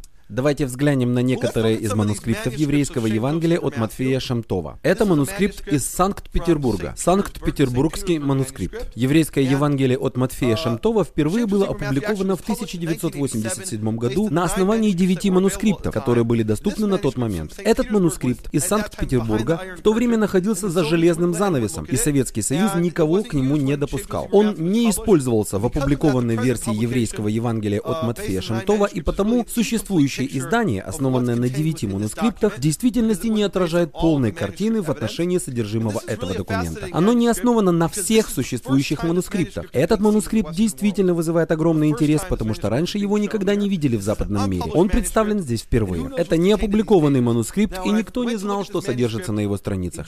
Поскольку я живу в Иерусалиме, я поехал взглянуть на него. На самом деле, этот манускрипт хранится в Санкт-Петербурге, в бывшем Советском Союзе, в городе, который раньше называли Ленинградом. После падения падения Советского Союза в 1991 году, делегация израильских ученых отправилась в Санкт-Петербург, чтобы заснять на пленку все еврейские манускрипты, к которым им предоставят доступ. Они в буквальном смысле сфотографировали каждую страницу. И вот я приехал в Национальную библиотеку Израиля, что в Иерусалиме, чтобы взглянуть на Санкт-Петербургский манускрипт. И взял его фотографии. Когда я вернул их библиотекарю, тот задал мне очень примечательный вопрос. Неемия, в этом манускрипте было что-нибудь интересное? Я подумал, что это очень странный вопрос. Я исследовал множество манускриптов, но библиотекарь никогда не спрашивал у меня, было ли в них что-нибудь интересное. Собственно говоря, его это просто не касалось. А почему ты спрашиваешь, поинтересовался я, и он объяснил. Потому что этот манускрипт еще никто и никогда не запрашивал. Он находился в Израиле более 10 лет, и никто им ни разу не поинтересовался. Его никто не исследовал. Просто потому, что в бывшем Советском Союзе были обнаружены тысячи других еврейских манускриптов, и потребуется несколько поколений, чтобы еврейские ученые смогли исследовать и расшифровать все их. До этого манускрипта просто еще не дошла очередь. Думаю, вы понимаете, что еврейские манускрипты новозаветных книг не имеют высокого приоритета в повестке дня некоторых израильских ученых. Поэтому никто не знает, что находится на страницах этого манускрипта. Никто, кроме меня. Но на самом деле это объясняется просто тем, что его еще никто не исследовал. И какие же откровения истины ожидают тех, кто займется исследованием этого документа?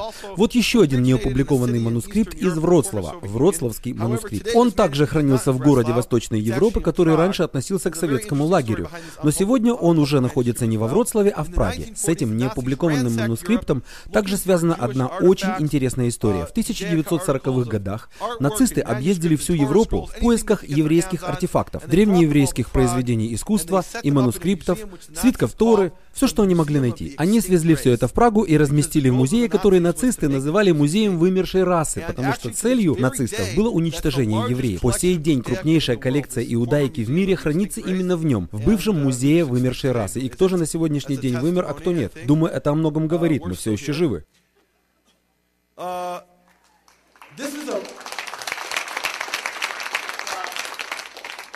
Вот еще один манускрипт. Он был опубликован и хранится в британской библиотеке. По сути, в нем можно найти ответ на наш вопрос по 23 главе Евангелия от Матфея, в нижних пяти строках, которым соответствуют первые три стиха 23 главы. Если прочитать их на иврите, то вы сразу же получите совершенно новое понимание. На данный момент мы видим противоречие. В 15 главе сказано «не подчиняйтесь фарисеям», а в 23 «подчиняйтесь фарисеям». Сейчас мы попытаемся разобраться с этим противоречием, но если прочитать этот текст на иврите, то все становится на свои места, и мы получаем гораздо более четкое понимание. Все сходится. Хочу дать вам один совет. Я понимаю, что это очень длинная лекция, но вы больше нигде не найдете эту информацию, и все, о чем мы сейчас говорим, по сути всего лишь основа. Сегодня мы увидели только вершину айсберга. О размерах же самого айсберга даже не догадываетесь. Сейчас мы закладываем всего лишь основы. Это лишь базовая информация. Вы видите на экране мою книгу. Она называется «Еврейский Иешуа в сравнении с греческим Иисусом». Как вы уже, наверное, догадались, причина, по которой я назвал ее именно так, заключается в том, что слова Иешуа, представленные в еврейском Евангелии, Евангелие от Матфея фундаментально отличаются от того, как они представлены в греческой версии. Вот почему я назвал свою книгу «Еврейский Иешуа» в сравнении с греческим Иисусом. Настоятельно рекомендую вам прочитать ее, потому что сегодня мы затронули лишь основы, и есть еще много всего, о чем я никак не смогу изложить в рамках этой лекции. Поэтому рекомендую вам приобрести эту книгу и несколько раз перечитать ее. Дайте ее своим друзьям, раввинам, пасторам, особенно раввинам и пасторам, чтобы они могли поделиться с другими этой очень важной темой. Она закладывает новые основания основания и готов поспорить, в будущем вы увидите, как через это еврейское Евангелие от Матфея будут открываться удивительные вещи. Опять-таки, позвольте дать вам небольшой совет, потому что это очень длинная лекция, и я преодолел только ее первую половину. Сейчас Майкл поднимется на сцену и скажет вам пару важных вещей, так что пока не разбегайтесь. После его обращения мы сделаем короткий перерыв, а затем продолжим. И я перейду ко второй части лекции. В ней мы по-настоящему углубимся в еврейское Евангелие от Матфея, и это действительно очень важная часть. Поэтому Поэтому мой вам совет, раз уж вы смогли выдержать первую часть, останьтесь и на вторую. Итак, мы уже увидели, что в 23 главе Евангелия от Матфея Иешуа говорит, «На Моисеевом седалище сели книжники и фарисеи, то есть они обличены властью Моисея. Итак, все, что они велят вам соблюдать, соблюдайте и делайте. По делам же их не поступайте, ибо они говорят и не делают». На первый взгляд кажется, что Иешуа здесь четко заявляет, вы должны подчиняться фарисеям, они сидят на седалище Моисея. Вы должны повиноваться, чтобы они вам не повелели, а вы должны слушаться заповеди Иешуа. Что ж, мы уже увидели, что на самом деле здесь присутствует противоречие. В 15 главе Евангелия от Матфея Иешуа предупреждает своих учеников не поступать так, как поступают фарисеи. И их предания старцев нарушают Тору, хотя в 23 главе этого же Евангелия он говорит, «Исполняйте все, что они вам повелят. Если они скажут вам надевать утром первой правую туфлю, то лучше вам послушаться, потому что они обличены властью Моисея». Как же это понимать? Что ж, ответ находится здесь, в тексте на иврите. Если бы вы могли прочитать эти древние еврейские письмена, то уже знали бы ответ. Вот как они выглядят, если их записать на современном иврите. Что же говорит Иешуа в Евангелии от Матфея 23, 2, 3? Он говорит следующее. «Алкисе Моше Яшву Апирушим Вехахамим Веета Кол Ашер Йомар Лахем Шимру Ваасу Уветаканутахем Ума Асехем Алтаасу Шехем Омрим Вехем Энамосим». Теперь все понятно. Теперь вы четко видите, что к чему. Вот как этот текст звучит в переводе. Иешуа говорит, фарисеи и мудрецы сидят на седалище Моисеевом, поэтому все, что он говорит вам, усердно исполняйте, но не поступайте в соответствии с их реформами Таканот и их прецедентами Маасим, потому что они говорят, но не делают. Здесь существует очень незначительное отличие от того, что вы видели в переводе с греческого. Оно заключается главным образом в одном конкретном слове. В греческом тексте Евангелия от Матфея сказано, все, что они велят вам соблюдать, соблюдайте. Все, что они велят. Они — это фарисеи. Но в тексте на иврите Иешуа говорит, все, что он говорит вам, исполняйте. Он — это Моисей. Таким образом, отличие всего лишь в одном маленьком слове. Коренным образом меняет смысл сказанного Иешуа. Теперь мы видим, что он говорит. Если власть фарисеев базируется на том, что они сидят на седалище Моисеевом, то поступайте так, как повелевает Моисей. Подчиняйтесь Моисею. Он заявляет, что их власть заключается в том, что они сидят на этом резном каменном кресле в синагоге. Они учат с мнимой властью, занимая седалище Моисея. Поэтому повинуйтесь Моисею, делайте то, что говорит Моисей. Но как же это случилось? Каким образом «он говорит» превратилось в «они говорят»? Вот как это выглядит в манускриптах на иврите. Видите, эти две фразы очень похожи друг на друга. Они почти идентичны. Разница между «он говорит» и «они говорят» заключается в одной единственной букве, еврейской букве «вав». Добавление этой единственной буквы изменяет первоначальный смысл послания Иешуа, которое представляло собой наставление его ученикам повиноваться Моисею в наставлении повиноваться фарисеям. Таким образом, послание Иешуа имело совершенный смысл. Они заявляют, что имеют власть, они сидят на седалище Моисея, поэтому исполняйте то, что говорит Моисей. Но его заменили посланием «повинуйтесь фарисеям», противоречащим его собственным словам, записанным в 15 главе Евангелия от Матфея. Дальше в еврейском тексте Евангелия от Матфея Иешуа говорит, не поступайте в соответствии с их реформами, их прецедентами. Слово, которое я перевел здесь как реформы, на иврите звучит как таканот. Мы уже упоминали об этом слове ранее, так что давайте все вместе повторим его. Таканот. Итак, таканот это придуманные людьми законы наподобие омовения рук. И Иешуа предупреждает своих учеников не поступать под таканот. Ранее я переводил это слово как постановление, но его более точное словарное определение это реформы, изменяющие библейский закон. Именно так выглядит точное определение слова «таканот» в словаре Джестроу, стандартном словаре раннего раввинского иврита, которым пользовались в период перед разрушением второго храма. Реформы, изменяющие библейский закон. И классический пример одного из таких придуманных людьми законов, таких «таканот» — это заповедь раввинов, омывать руки перед тем, как есть хлеб. Итак, теперь, когда мы понимаем суть сказанного в 23 главе Евангелия от Матфея, мы видим, что Иешуа не говорит вам повиноваться фарисеям. Он заповедует повиноваться Моисею. Матфею. Давайте также вернемся к 15 главе Евангелия от Матфея, чтобы взглянуть, как выглядит ее текст на иврите. Если мы начали с того, что являлось противоречием в греческом языке, то будет неправильно, если мы проигнорируем второй фрагмент, написанный на иврите. Давайте взглянем, как выглядит 15 глава Евангелия от Матфея на иврите. Читаем. «Зачем и вы приступаете, Иешуа говорит фарисеям, зачем и вы приступаете заповедь Божью ради предания вашего? Вы устранили заповедь Божью преданием вашим». Кто-нибудь уже догадался, какое еврейское слово переведено здесь как предание? Предание — это так оно. Таким образом, в тексте на иврите не только отсутствует противоречие между 15 и 23 главами Евангелия от Матфея, но и налицо согласованность послания на протяжении всей книги. Через все это Евангелие красной нитью проходит предупреждение Иешуа не соблюдать таканот фарисеев, эти придуманные людьми фарисейские законы. Если продолжить чтение 15 главы Евангелия от Матфея на иврите, то напомню, что в стихе 9 говорится «уча учением заповедям человеческим». Я уже упоминал, что это парафраз книги пророка пророка Исаии 29.13, где сказано «Изучение заповедей человеческих или заповеди человеческие, выученные наизусть». В еврейском тексте Евангелия от Матфея присутствует точная цитата из книги Исаии, слово в слово, «Изучение заповедей человеческих». Это очень интересный момент. Если предположить, что еврейский текст — это перевод с греческого, то почему в нем вместо еврейского эквивалента фразы «уча учением заповедям человеческим» присутствует точная фраза из книги пророка Исаии? Это очень интересно. Иешуа продолжает дальше. Он предупреждает против соблюдения фарисейских таканот, а также против их прецедентов. Не поступать по их прецедентам. В иврите слово «прецеденты» соответствует «маасим». Мы поговорим об этом слове через минуту. Вообще, это два очень важных слова «таканот» и «маасим», потому что они указывают, что вы, как ученики Иешуа, не должны делать согласно его предупреждению. Вы не должны соблюдать таканот и маасим. Давайте все вместе скажем таканот и маасим. Хорошо, что же собой представляют эти маасим? Маасим — это прецеденты. Буквальное значение этого слова — поступки или дела. По-гречески это звучит как арагон, что в переводе значит дела, дела фарисеев. Но в чем заключались дела или поступки фарисеев? В фарисейской терминологии маасим означает прецеденты, поступки или дела, служащие образцами. Что же они под этим подразумевают? Мы уже видели, что фарисеи стараются охватить законом все аспекты жизни. В буквальном смысле от того момента, когда вы просыпаетесь утром, до момента, когда вы ложитесь спать ночью. Например, фарисеи указывают указывают своим ученикам, какую туфлю надевать по утру первой. Но что же делает фарисей, когда оказывается в какой-нибудь новой ситуации, не оговоренной в устном законе? Например, он живет в стране, где на обуви нет шнурков. И он не знает, какую из туфель надевать утром первой, потому что не знает, какую из них первой зашнуровать, ввиду отсутствия шнурков. Что же он делает? Он начинает шерстить устный закон в поисках инструкций, просматривать предания и придуманные людьми законы. Если ему так и не удается найти какие-нибудь инструкции о том, какую туфлю надевать по утру первой, ввиду отсутствия шнурков, то он смотрит на прецеденты поведения одного из своих раввинов. И вот он говорит, нам известно, что такой-то раввин в таком-то случае надел первой правую туфлю, хотя на ней и не было шнурков. Это становится прецедентом и в дальнейшем определяет норму, стандарт правильного поведения. Исходная предпосылка звучит так. Раввин не может согрешать.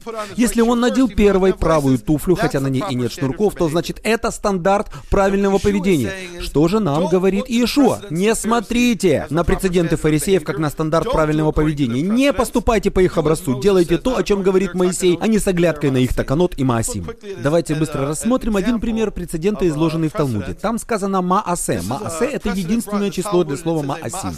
Итак, прецедент, в котором Раббан Гамлиел, вы, наверное, подумали, что это имя произносится Гамалиел, но корректное еврейское произношение Гамлиел. Гамлиел, как все вы знаете, был фарисейским учителем Шаула Тарсянина или Павла. Но в данном случае речь идет о внуке Гамлиела, о Гамлиеле II. Итак, прецедент, в котором Раббан Гамлиел и старейшины путешествовали на корабле, когда язычник установил трап, и Раббан Гамлиел вместе со старейшинами сошли по нему на берег. О чем здесь вообще идет речь?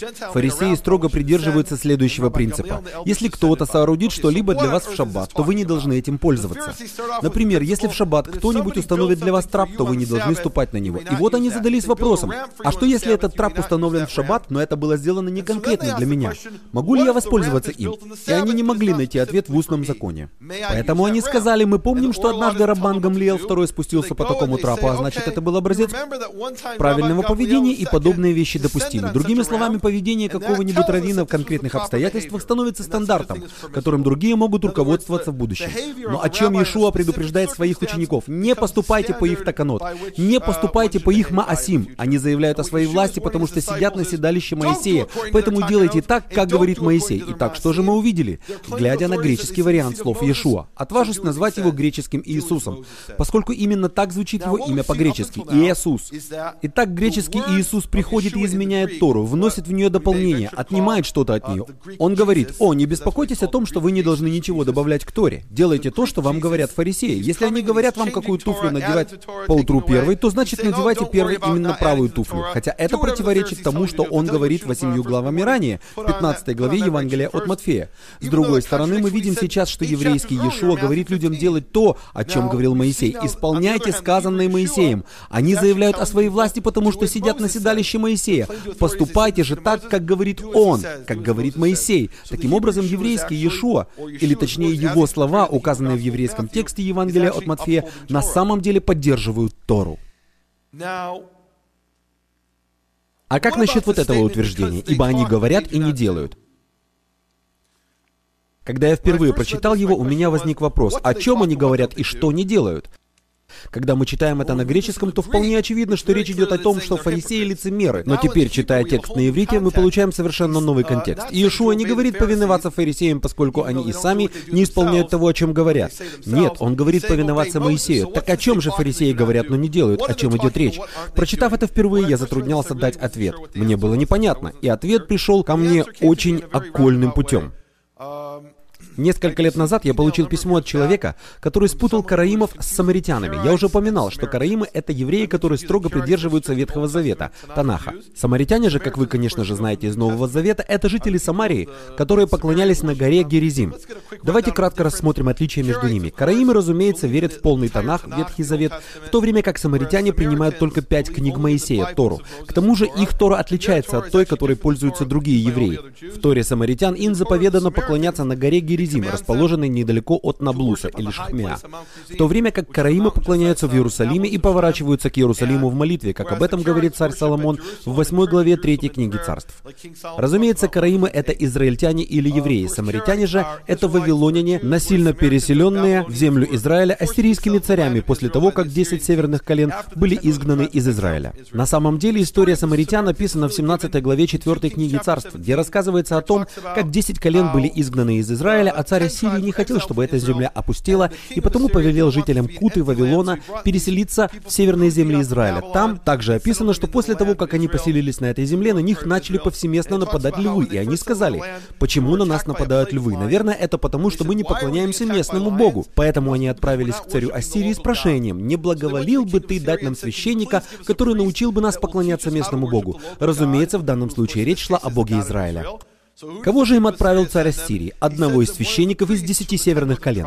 Это был один из тех священников, из-за которых, собственно говоря, десять северных колен Израиля и оказались в изгнании. Чему же он начал учить самаритян? Путям десяти изгнанных колен. Он привез с собой Тору, но в то же время учил самаритян путям изгнанных десяти колен, поклонению на высотах и жертвоприношениям за пределами Иерусалимского храма на горе Герезим и в других местах. И вот в четвертой книге царств 17.34 подводится итог поведению самаритян. Там сказано, «До сего дня поступают они по прежним своим обычаям, по своим уставам и своим суждениям». Так это звучит на иврите. Они не боятся Яхве и не поступают. В тексте на иврите слова «не поступают» отделены таким образом, чтобы сделать на них акцент. Затем в завершении фразы говорится «по Торе и по заповедям, которые заповедал Яхве сыном Якова». Итак, чего не делают самаритяне? Не поступают по Торе. Прочитав 23 главу Евангелия от Матфея, а затем данный фрагмент, я осознал, что на иврите они во многом похожи.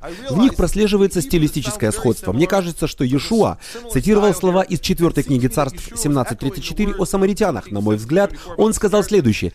Точно так же, как самаритяне с давних лет поступают по собственным уставам и суждениям, а не по Торе, фарисеи нашей эпохи поступают по своим таканот и маасим согласно своим реформам и прецедентам. Они говорят о Торе, но не исполняют ее. Что имеется в виду под разговорами о Торе? Фарисеи сидят на седалище Моисеевом и день напролет рассказывают вам о Торе, но на самом деле говорят вам не о ней. Они ею только прикрываются. В действительности, они рассказывают вам о собственных реформах и прецедентах. И по сути, они Тору не соблюдают. Итак, повторюсь, глядя на греческий текст, мы видим Иисуса, который приходит и изменяет Тору, говоря повиноваться фарисеям, в то время как в тексте на иврите он в действительности поддерживает Тору. Хорошо, как мы можем истолковать толковать в свете всего этого пятую главу Евангелия от Матфея. В ее греческом варианте Иешуа шесть раз повторяет «Вы слышали, что сказано древним, а я говорю вам». И это действительно выглядит так, что этот Иешуа, а точнее греческий Иисус, приходит и изменяет целые заповеди Торы, добавляет, отнимает и модифицирует. Так что же происходит? Поддерживает он Тору или не поддерживает? Это особенно сложный текстуальный вопрос, поскольку в этой же главе, в стихе 17, он говорит, что не пришел, чтобы упразднить даже малейшую малейшую йоту или черту. Каким же образом? Он может всего лишь через несколько стихов сделать полный разворот и вносить изменения, говоря, вы слышали, что сказано, но я говорю вам. Что ж, давайте рассмотрим здесь один фрагмент, который особенно привлек к себе мое внимание. Это Евангелие от Матфея 5.33-37. В греческом варианте этого фрагмента сказано, «Еще слышали вы, что сказано древним, не приступай к клятвы, но исполняй пред Господом клятвы твои. А я говорю вам, не клянись вовсе». Глядя на греческий текст, совершенно очевидно, что Иисус повелевает вообще не клясться клянется. Если вы ученик Иисуса, то для вас клятва любого вида находится под абсолютным запретом. По сути, вы можете войти в любой суд Соединенных Штатов, где люди постоянно опускают руку на Библию и говорят, клянусь говорить правду и ничего кроме правды, да поможет мне Бог, и сказать, я посвященный христианин, ученик Иисуса из Назарета, и потому не могу клясться, поскольку это запрещено в Евангелии от Матфея 5.34, и никто не подумает, что вы хитрите. Они скажут вам, что в действительности существует стандартная форма для всех посвященных христиан, позволяющая сказать «я торжественно обещаю говорить правду», и никто не подумает, что вы пытаетесь хитрить или лгать. Это стандартная процедура, которой в действительности пользуются многие посвященные христиане. Они не могут клясться, потому что так заповедал Иисус. Он продолжает, «Не небом, потому что оно престол Божий, не землею, потому что она подножие ног его, не Иерусалимом, потому что он город великого царя, не головою твоею не клянись, потому что не можешь ни одного волоса сделать белым или черным, но да будет слово ваше «да», «да», «нет», «нет», а что сверх этого, то от лукавого. Кто такой лукавый? Сатана. Хорошо, используем это определение как рабочее. Вы определяете лукавого как сатану, но тогда возникает большой вопрос. Значит, если вы говорите что-либо сверх «да» или «нет», то согласно переводу NIV 5 главы в Евангелии от Матфея, вы от сатаны. Это значит, что если вы говорите «клянусь Иерусалимом, я сделаю то-то и то-то», то вы от лукавого. И если вы говорите «клянусь небесами, я не буду этого делать», то вы тоже от лукавого. Глядя на все это, я испытывал серьезные сомнения. Я говорил, это звучит как-то странно, что-то здесь не то. Причина, по которой я испытывал сомнения, берет свое начало в книге Исход 3.15. Много лет назад я учился в Иерусалиме под руководством караимского мудреца по имени Мардехай Алфандари. Это был потрясающий человек. Он никогда не пытался вас в чем-либо переубедить, он просто показывал стихи из Писания, и вы видели, что он всегда прав. И вот однажды он усадил меня рядом с собой и попросил, «Не имея, прочти для меня вслух Исход 3.15». И я сказал, «Хорошо, я прочитаю». Не забывайте, что я был воспитан как фарисей, и потому многие вещи настолько укоренились во мне. Я был так научен, и многие годы просто не мог освободиться от всего этого, даже после того, как стал караимом. Эти вещи действительно глубоко укоренились во мне. Давайте после того, как я прочитаю это, вы скажете мне, какую именно фарисейскую практику я продемонстрировал. В те далекие годы я прочитал этот стих Мордыхая, следуя своим фарисейским принципам. «И сказал еще Бог Моисею, так скажи сынам Израилевым, Адонай, Господь Бог отцов ваших, Бог Авраама, Бог Исаака и Бог Иакова, послал меня к вам. Вот имя мое навеки, и памятование о мне из рода в род». Итак, что я сказал? Ошибся ли я в чем-нибудь? Я сказал «Адонай» вместо того, что здесь написано на самом деле. В действительности здесь на иврите написано «Юд Хей Вав Хей», что я произношу как Яхова, а другие как Яхве или Яхаве.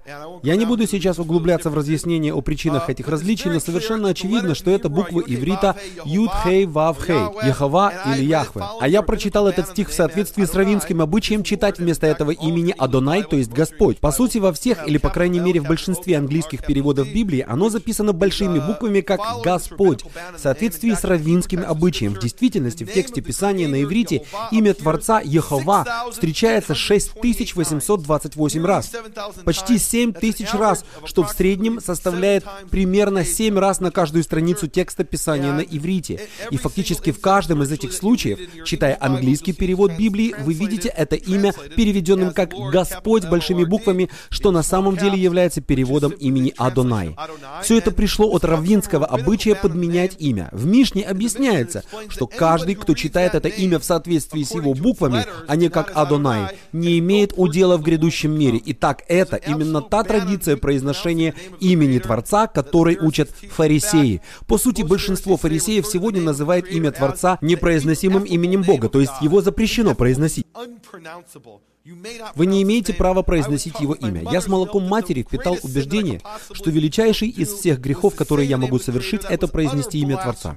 Произносить его имя вслух считается наивысшим святотатством, и потому меня научили говорить Адонай. Даже после того, как я начал следовать Писаниям и стал караимом, соблюдая только еврейские Писания, это настолько глубоко укоренилось во мне, что я, читая этот стих, произносил «Господь, имя мое навеки и памятование о мне из рода в род». Даже, хотя прямо передо мной были еврейские буквы Юд, Хей, Вав, Хей, Ехова, когда я осознал это, мне на ум пришли слова пророка «Есть у них глаза, но не видят», и это было обо мне. Я смотрел прямо на эти буквы, но находился под таким внушением. Запрет на произношение этого имени настолько укоренился во мне, что я прочитал их как Господь. Но как насчет окончания этого стиха, исход 3.15? Там четко сказано, вот имя мое навеки и памятование о мне из рода в род. В английском переводе здесь сказано, что имя Яхова — это его памятник. Как это понимать? Памятник? Сегодня памятники строят только мертвецам. Так почему же здесь использовано такое слово? Это просто ужасный перевод. Слово, которое перевели как памятник, это еврейское «зехер». В иврите «зехер» действительно означает «помнить», однако в нем заключен гораздо более широкий смысл, чем в английском слове «памятник». В иврите «зехер» это значит прямо указывать на что-либо. Вы можете указывать на это в своем разуме, то есть вспоминать, или же своими устами, то есть упоминать. Итак, «зехер» это значит явным образом характеризовать что-либо в разуме или устами. Это же слово встречается в книге Исход 23.13, где сказано сказано и имени других богов не Зехер, да не слышится оно из уст твоих. Здесь из контекста совершенно очевидно, что Зехер не означает помнить. Вам не сказано не помните об Астарте, вам сказано не упоминайте Астарту, хотя я только что сделал это исключительно в учебных целях. Из контекста совершенно ясно, что вы не должны произносить это своими устами, вы не должны упоминать этого. Вообще не произносите имен языческих богов. Но что же говорится о Боге Израиля? Вот имя мое навеки и Зехер памятование обращение «а мне из рода в род». Это подразумевает, что каждый раз, обращаясь к Нему по имени, будь то в разуме или устами, каждый раз, когда мы говорим о Нем, мы должны называть Его по Его имени, то есть Яхва, или как Его произносят другие Яхве. Но совершенно ясно, что Его имя не Господь, это просто титул. Как только я осознал это, все начало становиться на свои места. Я понял смысл стихов, которые до этого прочитал уже 50 раз, но никогда не понимал их значения. Из этих стихов совершенно ясно, что имя Творца не является непроизносимым. Например, в книге Второзакония 6.13 сказано «Яхвы, Бога твоего бойся, и Ему одному служи, и Его именем клянись», или, говоря иначе, «Во имя Его произноси клятву». Наконец я осознал это. Когда я осознал, что имя Творца не является непроизносимым, я понял, как можно клясться Его именем, если вам запрещено произносить Его имя. Из этого стиха совершенно очевидно, что это имя не является непроизносимым. Произносить имя Творца не запрещено. Напротив, именно так мы должны упоминать о Нем. Мы должны обращаться к нему именно так. Эта же мысль встречается еще раз. Книга Второзакония 10.20. «Ехова Бога твоего бойся, и Ему одному служи, и к Нему прилепись, и Его именем клянись». Итак, мы видим в Танахе практику произнесения клятв во имя Творца, во имя Ехова. Например, в третьей книге Царств 2.23 царь Соломон дает обет и говорит, «То и то пусть сделает со мною Ехова, и еще больше сделает». Что он имел в виду под этими словами? «То и то пусть сделает со мною Ехова, и еще больше сделает». Прежде всего, прибегнув к имени Творца, он поклялся этим именем, именно так, как сказано в книге Второзаконии. «То и то пусть сделает со мною Ехова, и еще больше сделает». Этим Соломон хотел сказать, что он налагает на себя проклятие. Если он солгал, то Ехова мог сделать с ним то-то и то-то. Нам даже не сказано, что скрывается под словами то-то и то-то, но это не столь важно. То и то пусть сделает со мною Ехова, и еще больше сделает, то есть еще худшее.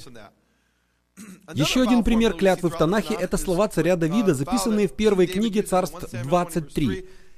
«Жив Ехова». Он произнес клятву во имя Творца Еховы. Давид говорит «Жив Ехова». Эта клятва во имя Творца Еховы подразумевает следующее. Если я лгу, то такими действиями я отвергаю жизнь Творца. Это очень серьезная клятва. Справедливо также обратное. Если я говорю правду, то такими действиями я провозглашаю жизнь Творца. Эта формула клятвы «Жив Ехова» также связана с очень важным пророчеством о последних временах, записанным в книге Еремии 12.16. Этот стих всегда восторгал меня. Весь этот фрагмент фрагмент, потому что в нем находится один из нескольких стихов в целом Танахе, в целом Ветхом Завете, который адресован напрямую и исключительно язычникам.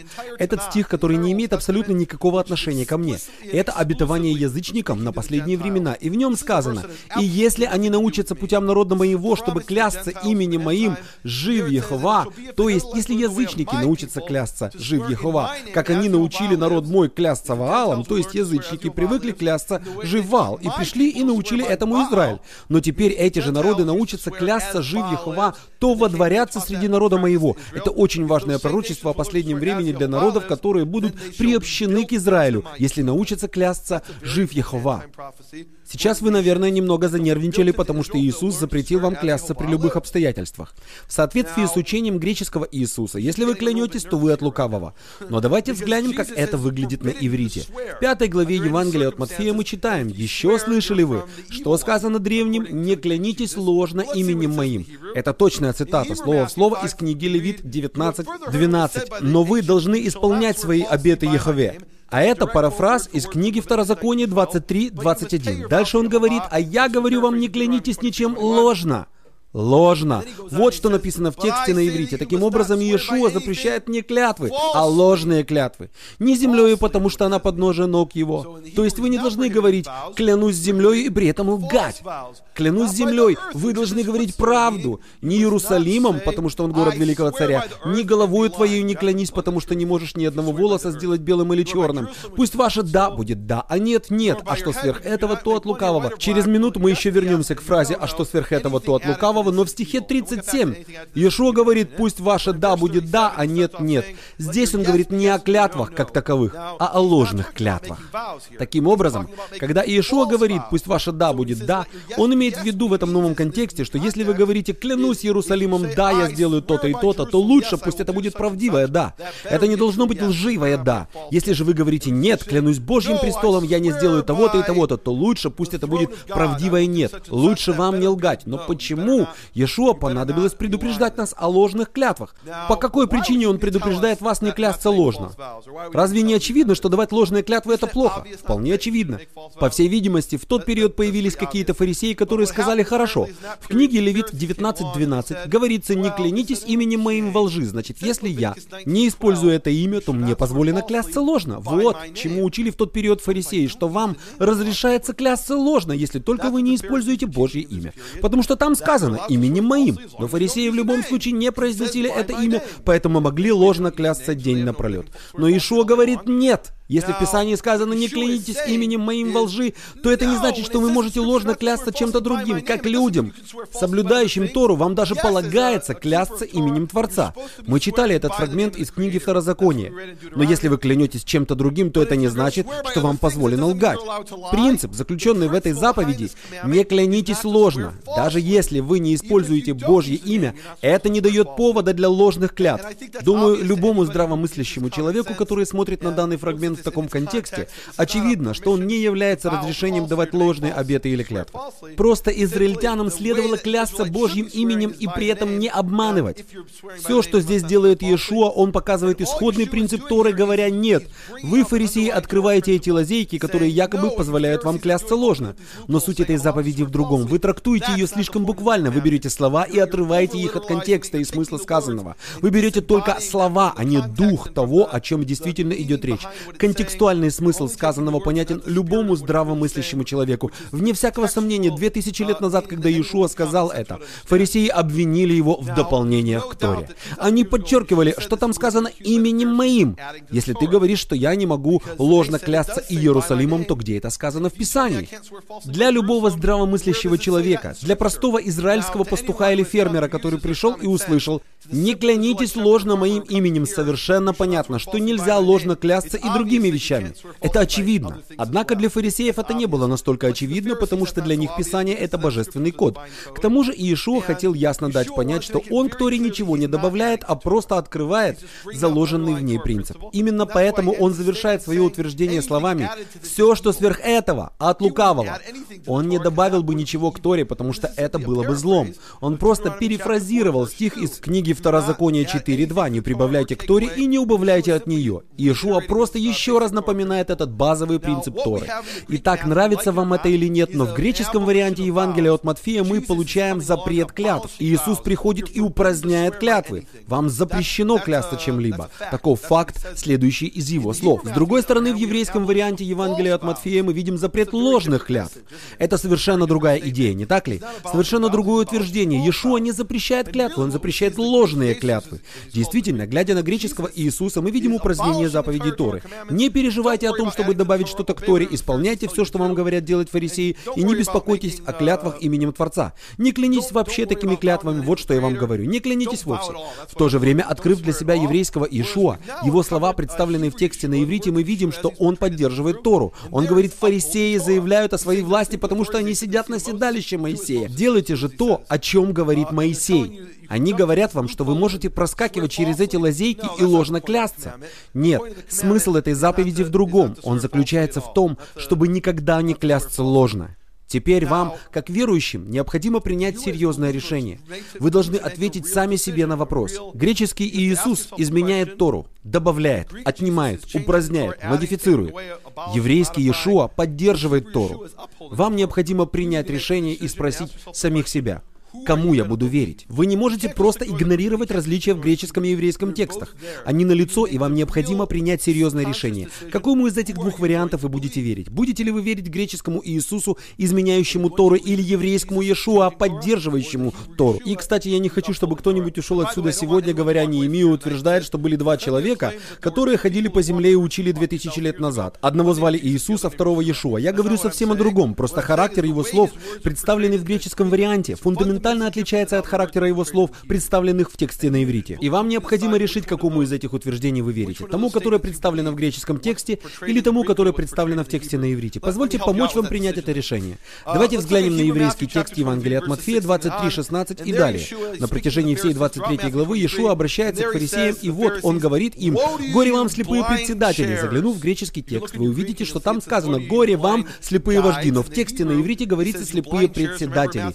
Помните Евангелие Евангелие от Матфея 23.2, где Иешуа говорит, «Они сидят на седалище Моисея». И вот теперь он называет их слепыми председателями. Да, вы сидите на этом седалище, но вы слепые председатели. Горе вам, слепые председатели, говорящие, тот, кто клянется святилищем, ничем не обязан. Вам это ничего не напоминает? Клянущийся святилищем ничем не обязан. Другими словами, если вы говорите, я клянусь Иерусалимским храмом, то вам позволено лгать, потому что вы не использовали Божье имя. Тот, кто клянется святилищем, ничем не обязан, но тот, кто клянется чем-нибудь посвященным для здания святилища, обязан заплатить. Имеется Имеется в виду, если вы клянетесь принести что-то в храм, то вы обязаны заплатить это. Очень удобно, не так ли? Безумцы и слепцы, что выше, святилище или то, что им освящается. Вы, говорящие, тот, кто клянется жертвенником, ничем не обязан, но тот, кто клянется принести жертву, должен это сделать.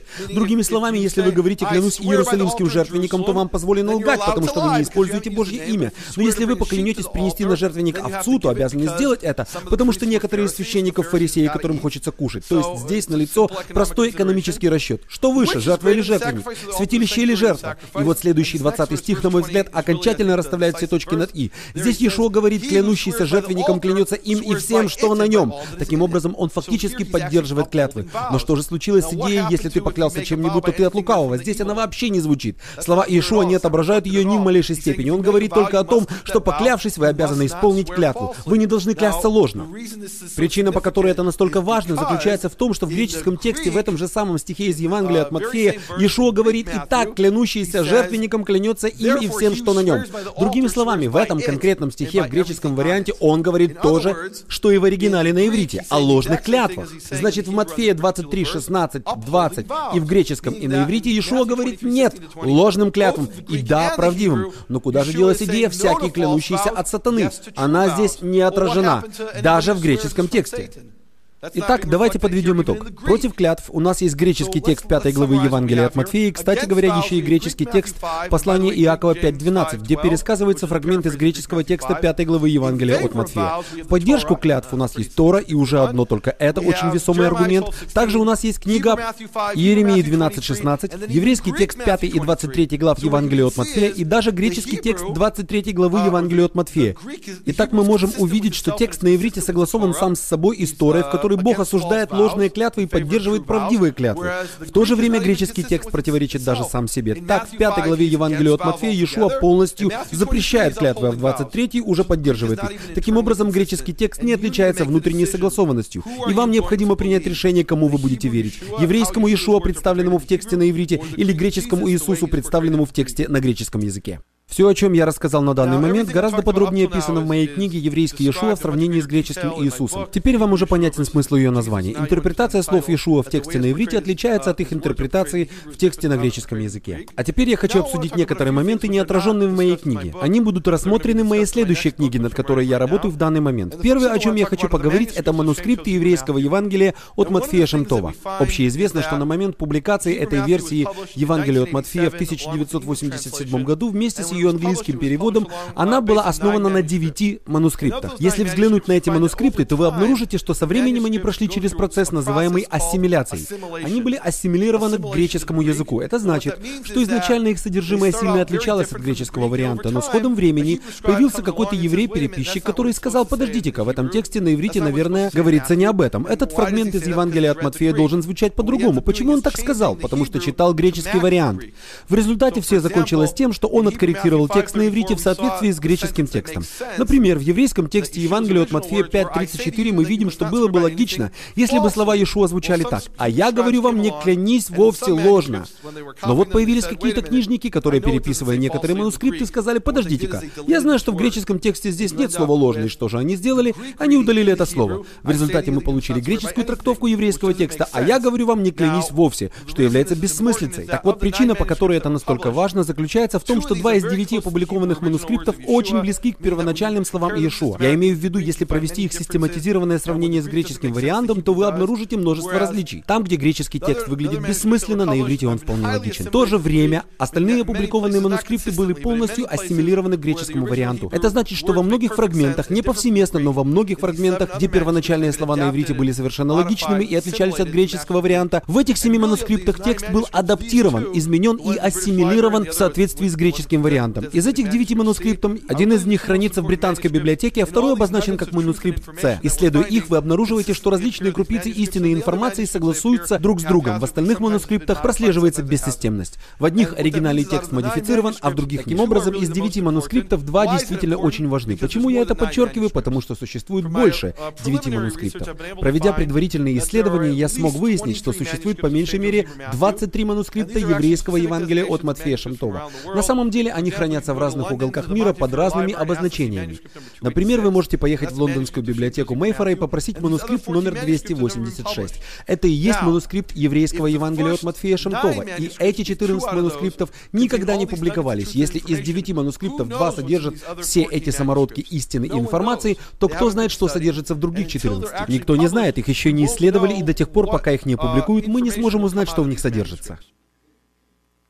Следующее, о чем я хочу поговорить, это отличие датировки манускрипта от датировки произведения. Это очень важный вопрос, который мы должны понимать. Базовая концепция текстуальных исследований заключается в том, что под датировкой копии подразумевают дату создания копии манускрипта, которая очень часто отличается от даты написания самого произведения. Например, если вы откроете книгу «Всемирный альманах. Книга фактов 2005», то увидите, что она напечатана в 2005 году. Точно так же в 2005 году могли напечатать копию Декларации о независимости.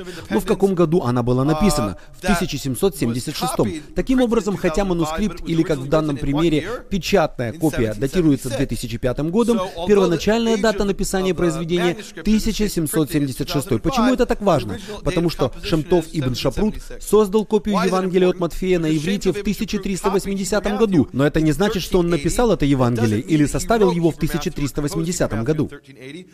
Рассмотрим еще один подобный пример. Иосиф Флавий, знаменитый еврейский историк, живший в первом столетии, описал историю евреев в книге «Иудейские древности». Она была написана в первом веке, однако самые ранние полные манускрипты иудейских древностей датируются десятым столетием, через 900 лет после написания самой книги.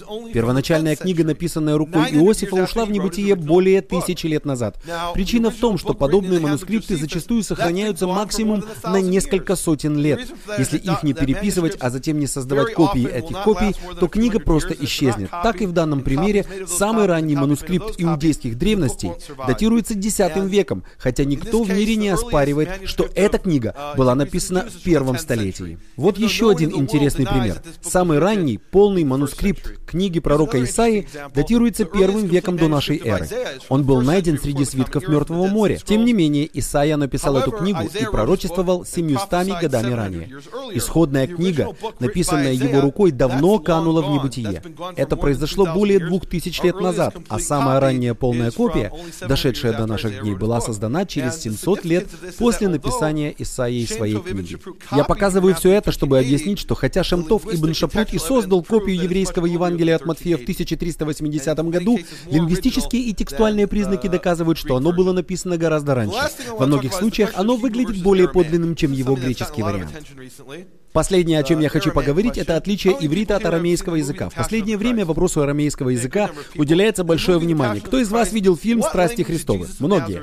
А на каком языке разговаривает в этом фильме Иисус из Назарета? Верно, на арамейском. Что ж, думаю, нам следовало бы сейчас прекратить дискуссию, потому что с моей стороны было бы неправильно оспаривать такого великого эксперта по языку евреев, как Мел Гибсон. Если же говорить серьезно, то я уверен, что Мел Гибсон советовался с экспертами, которые сказали ему, что в первом столетии Иешуа говорил на арамейском. Но почему они так решили? На основании чего эти эксперты пришли к такому выводу? Есть один стих, который сильно сбил с толку множество людей. Деяние 26, 13, 14. Это знаменитое видение Шаула, Павла на дороге в Дамаск. Описывая это видение, Павел говорит, «Среди дня на дороге я увидел с неба свет, превосходящий солнечное сияние, и я услышал голос, говоривший мне на арамейском языке, «Савл, Савл, что ты гонишь меня?» И по словам Павла, Шаула, он спросил, «Кто ты?» И в ответ он услышал, что с ним разговаривает Иешуа. Так вот, на каком же языке говорил с Шаулом Иешуа? Согласно английскому переводу NIV, который, я уверен, многие из вас считают чуть ли не богодухновенным. Согласно переводу NIV, Иешуа обратился к Шаулу на арамейском языке. Что ж, давайте исследуем подоплеку этого вопроса, потому что если взглянуть на другие переводы, то вы увидите, что там нет слова арамейский, там используется какое-то другое слово. Так почему же в версии NIV переведено «Я услышал голос, говоривший мне на арамейском». Ранее я уже упоминал, что с учетом внутренних лингвистических признаков книга «Деяния», судя по всему, изначально была написана на иврите. Тем не менее, ее оригинальной версии так до сих пор и не обнаружили. Все, что у нас есть, это греческий перевод книги «Деяния». Давайте же обратимся к этому переводу и посмотрим, какое в нем используется слово, переведенное в английской версии NIV как арамейский. Слово, переведенное как арамейский, греческий — это греческое «хибраиди». «Хибраиди»? Есть ли в этом зале какие-нибудь эксперты по греческому, которые могли бы мне сказать, как переводится это слово? Даже трехлетний ребенок скажет вам, что слово «хибраиди» — это аналог английского «хибру», то есть еврейский. Это же очевидно. Вам не нужно быть знатоком греческого, чтобы понять, что «хибраиди» переводится как «еврейский». Поэтому Иешуа обратился к Шаулу не на арамейском языке. Он говорил с ним на иврите. Итак, на каком языке разговаривал Иешуа? На иврите. Хорошо. Итак, мы видим здесь преднамеренную модификацию. Кто-то из переводчиков заменил слово, чтобы скрыть тот факт, что Иешуа говорил на иврите. Есть еще один стих, сбивающий с толку множество людей. Это возглас, записанный в Псалме 21. «Боже мой, Боже мой, для чего ты оставил меня?» Где еще он прозвучал? Конечно же, все знают, что это были предсмертные слова Иешуа. Перед самой смертью он воскликнул, «Боже мой, Боже мой, для чего ты оставил меня?» Давайте взглянем, как это выглядит в греческом варианте. В Евангелии от Матфея 27:46 мы читаем, «Возопил Иисус громко громким голосом «Или, или, лама самахфани», то есть «Боже мой, Боже мой, для чего ты меня оставил?» Что же касается этих слов, то вы уже знаете, что греческий вариант Евангелия от Матфея — это, так сказать, перевод с иностранного языка. Совершенно ясно, что четыре слова «или», «или», «лама самахфани» не греческие. Это иностранные слова, процитированные в греческом тексте. Если же говорить точнее, они на арамейском языке. Таким образом, когда мы смотрим на этот стих, написанный на греческом языке, у нас складывается впечатление, что Иешуа, несомненно, говорил на арамейском арамейском. Разве его предсмертные слова не были на арамейском языке? Поскольку мы уже увидели, что греческий текст не всегда соответствует написанному на иврите оригиналу, давайте взглянем на последний. В еврейском варианте Евангелия от Матфея 27.46 сказано, Иешуа воскликнул громким голосом, провозгласив на святом языке Эли, Эли, Лама Азавтани. Эли, Эли, Лама Азавтани — это иврит. Итак, в еврейском варианте Евангелия от Матфея слова Иешуа процитированы на иврите. Более того, они не просто процитированы, но о них конкретно сказано, что Иешуа воскликнул на святом языке. На протяжении истории иврит был известен главным образом под двумя названиями. Собственно, иврит, что является просто определяющим его еврейским словом, и святой язык, лашон хакодеш, святой язык. Таким образом, согласно еврейскому варианту Евангелия от Матфея, Иешуа произнес свои последние слова на иврите. Более того, конкретно указано, что он говорил именно на иврите, точно так же, как в книге Деяния сказано, что Иешуа говорил на иврите. Что же происходит? К сожалению, сегодня мы не сможем исследовать этот вопрос досконально, мы увидели только вершину айсберга. Если бы мы рассмотрели данный вопрос основательно в вплоть до его логического заключения, то вы обрели бы совершенно новое понимание финальной сцены смерти Иешуа и сути случившегося в тот момент. Но мы сейчас исследуем лишь самую базовую информацию. Итак, «Боже мой, Боже мой, для чего Ты оставил меня?» Эти слова Иешуа процитированы в греческом тексте на арамейском языке. Это факт. Второй факт заключается в том, что в тексте на иврите слова Иешуа процитированы на иврите. И конкретно указано, что это было произнесено именно на иврите. Но возможно ли, чтобы оба эти факта были одновременно истинными? На самом деле возможно. Глядя только на греческий текст, я прихожу к выводу, что он был переведен с арамейского. Глядя же на текст на иврите, я прихожу к выводу, что евреи говорили на иврите и его же использовали использовали в письменности. Каким образом эти два факта могут быть одновременно истинными? Только в том случае, если пропущен этап перевода на арамейский. По всей видимости, текст на иврите был переведен на арамейский, а затем с арамейского на греческий. На самом деле существует немало свидетельств в поддержку того мнения, что греческий вариант был получен в результате перевода с арамейского. Но также существует и множество признаков, о которых я сейчас не могу рассказать, что арамейский перевод был сделан с оригинала на иврите. Это очень важно, потому что подразумевает, что греческий текст — это даже не прямой перевод с иврита, а перевод перевода с иврита. Вспомните утверждение Папия о том, что Матфей написал свое Евангелие на иврите, а многие старались наилучшим образом образом перевести его на другие языки. Скорее всего, переводчик на греческий посмотрел на иврит и сказал, нет уж, лучше я возьму за основу арамейский перевод. И в результате мы получили перевод на греческий из другого перевода. Гораздо больше информации по этому вопросу можно найти в моей книге «Еврейский Иешуа в сравнении с греческим Иисусом». И еще пару слов в завершение. В начале лекции я уже упомянул о том, что не считаю Иешуа Мессией, и в этом отношении ничего не изменилось. Я верю исключительно в Танах, Ветхий Завет. Тем не менее, изменилось мое понимание характера Иешуа. Приступая к этому исследованию, я, как и большинство евреев, считал, что Иешуа пришел, чтобы посягнуть на Тору, чтобы увести людей в сторону от нее, изменить Тору и модифицировать ее. Теперь же, изучив Евангелие от Матфея, написанное на иврите, я увидел, что еврейский Иешуа на самом деле возвращал людей обратно к Торе, поддерживая ее. Он говорил, фарисеи утверждают, что обличены властью, потому что сидят на седалище Моисея. Поэтому делайте так, как учил Моисей. Иешуа не пришел, чтобы изменить хотя бы одну йоту или один штрих. Он действительно поддерживал Тору. Спасибо.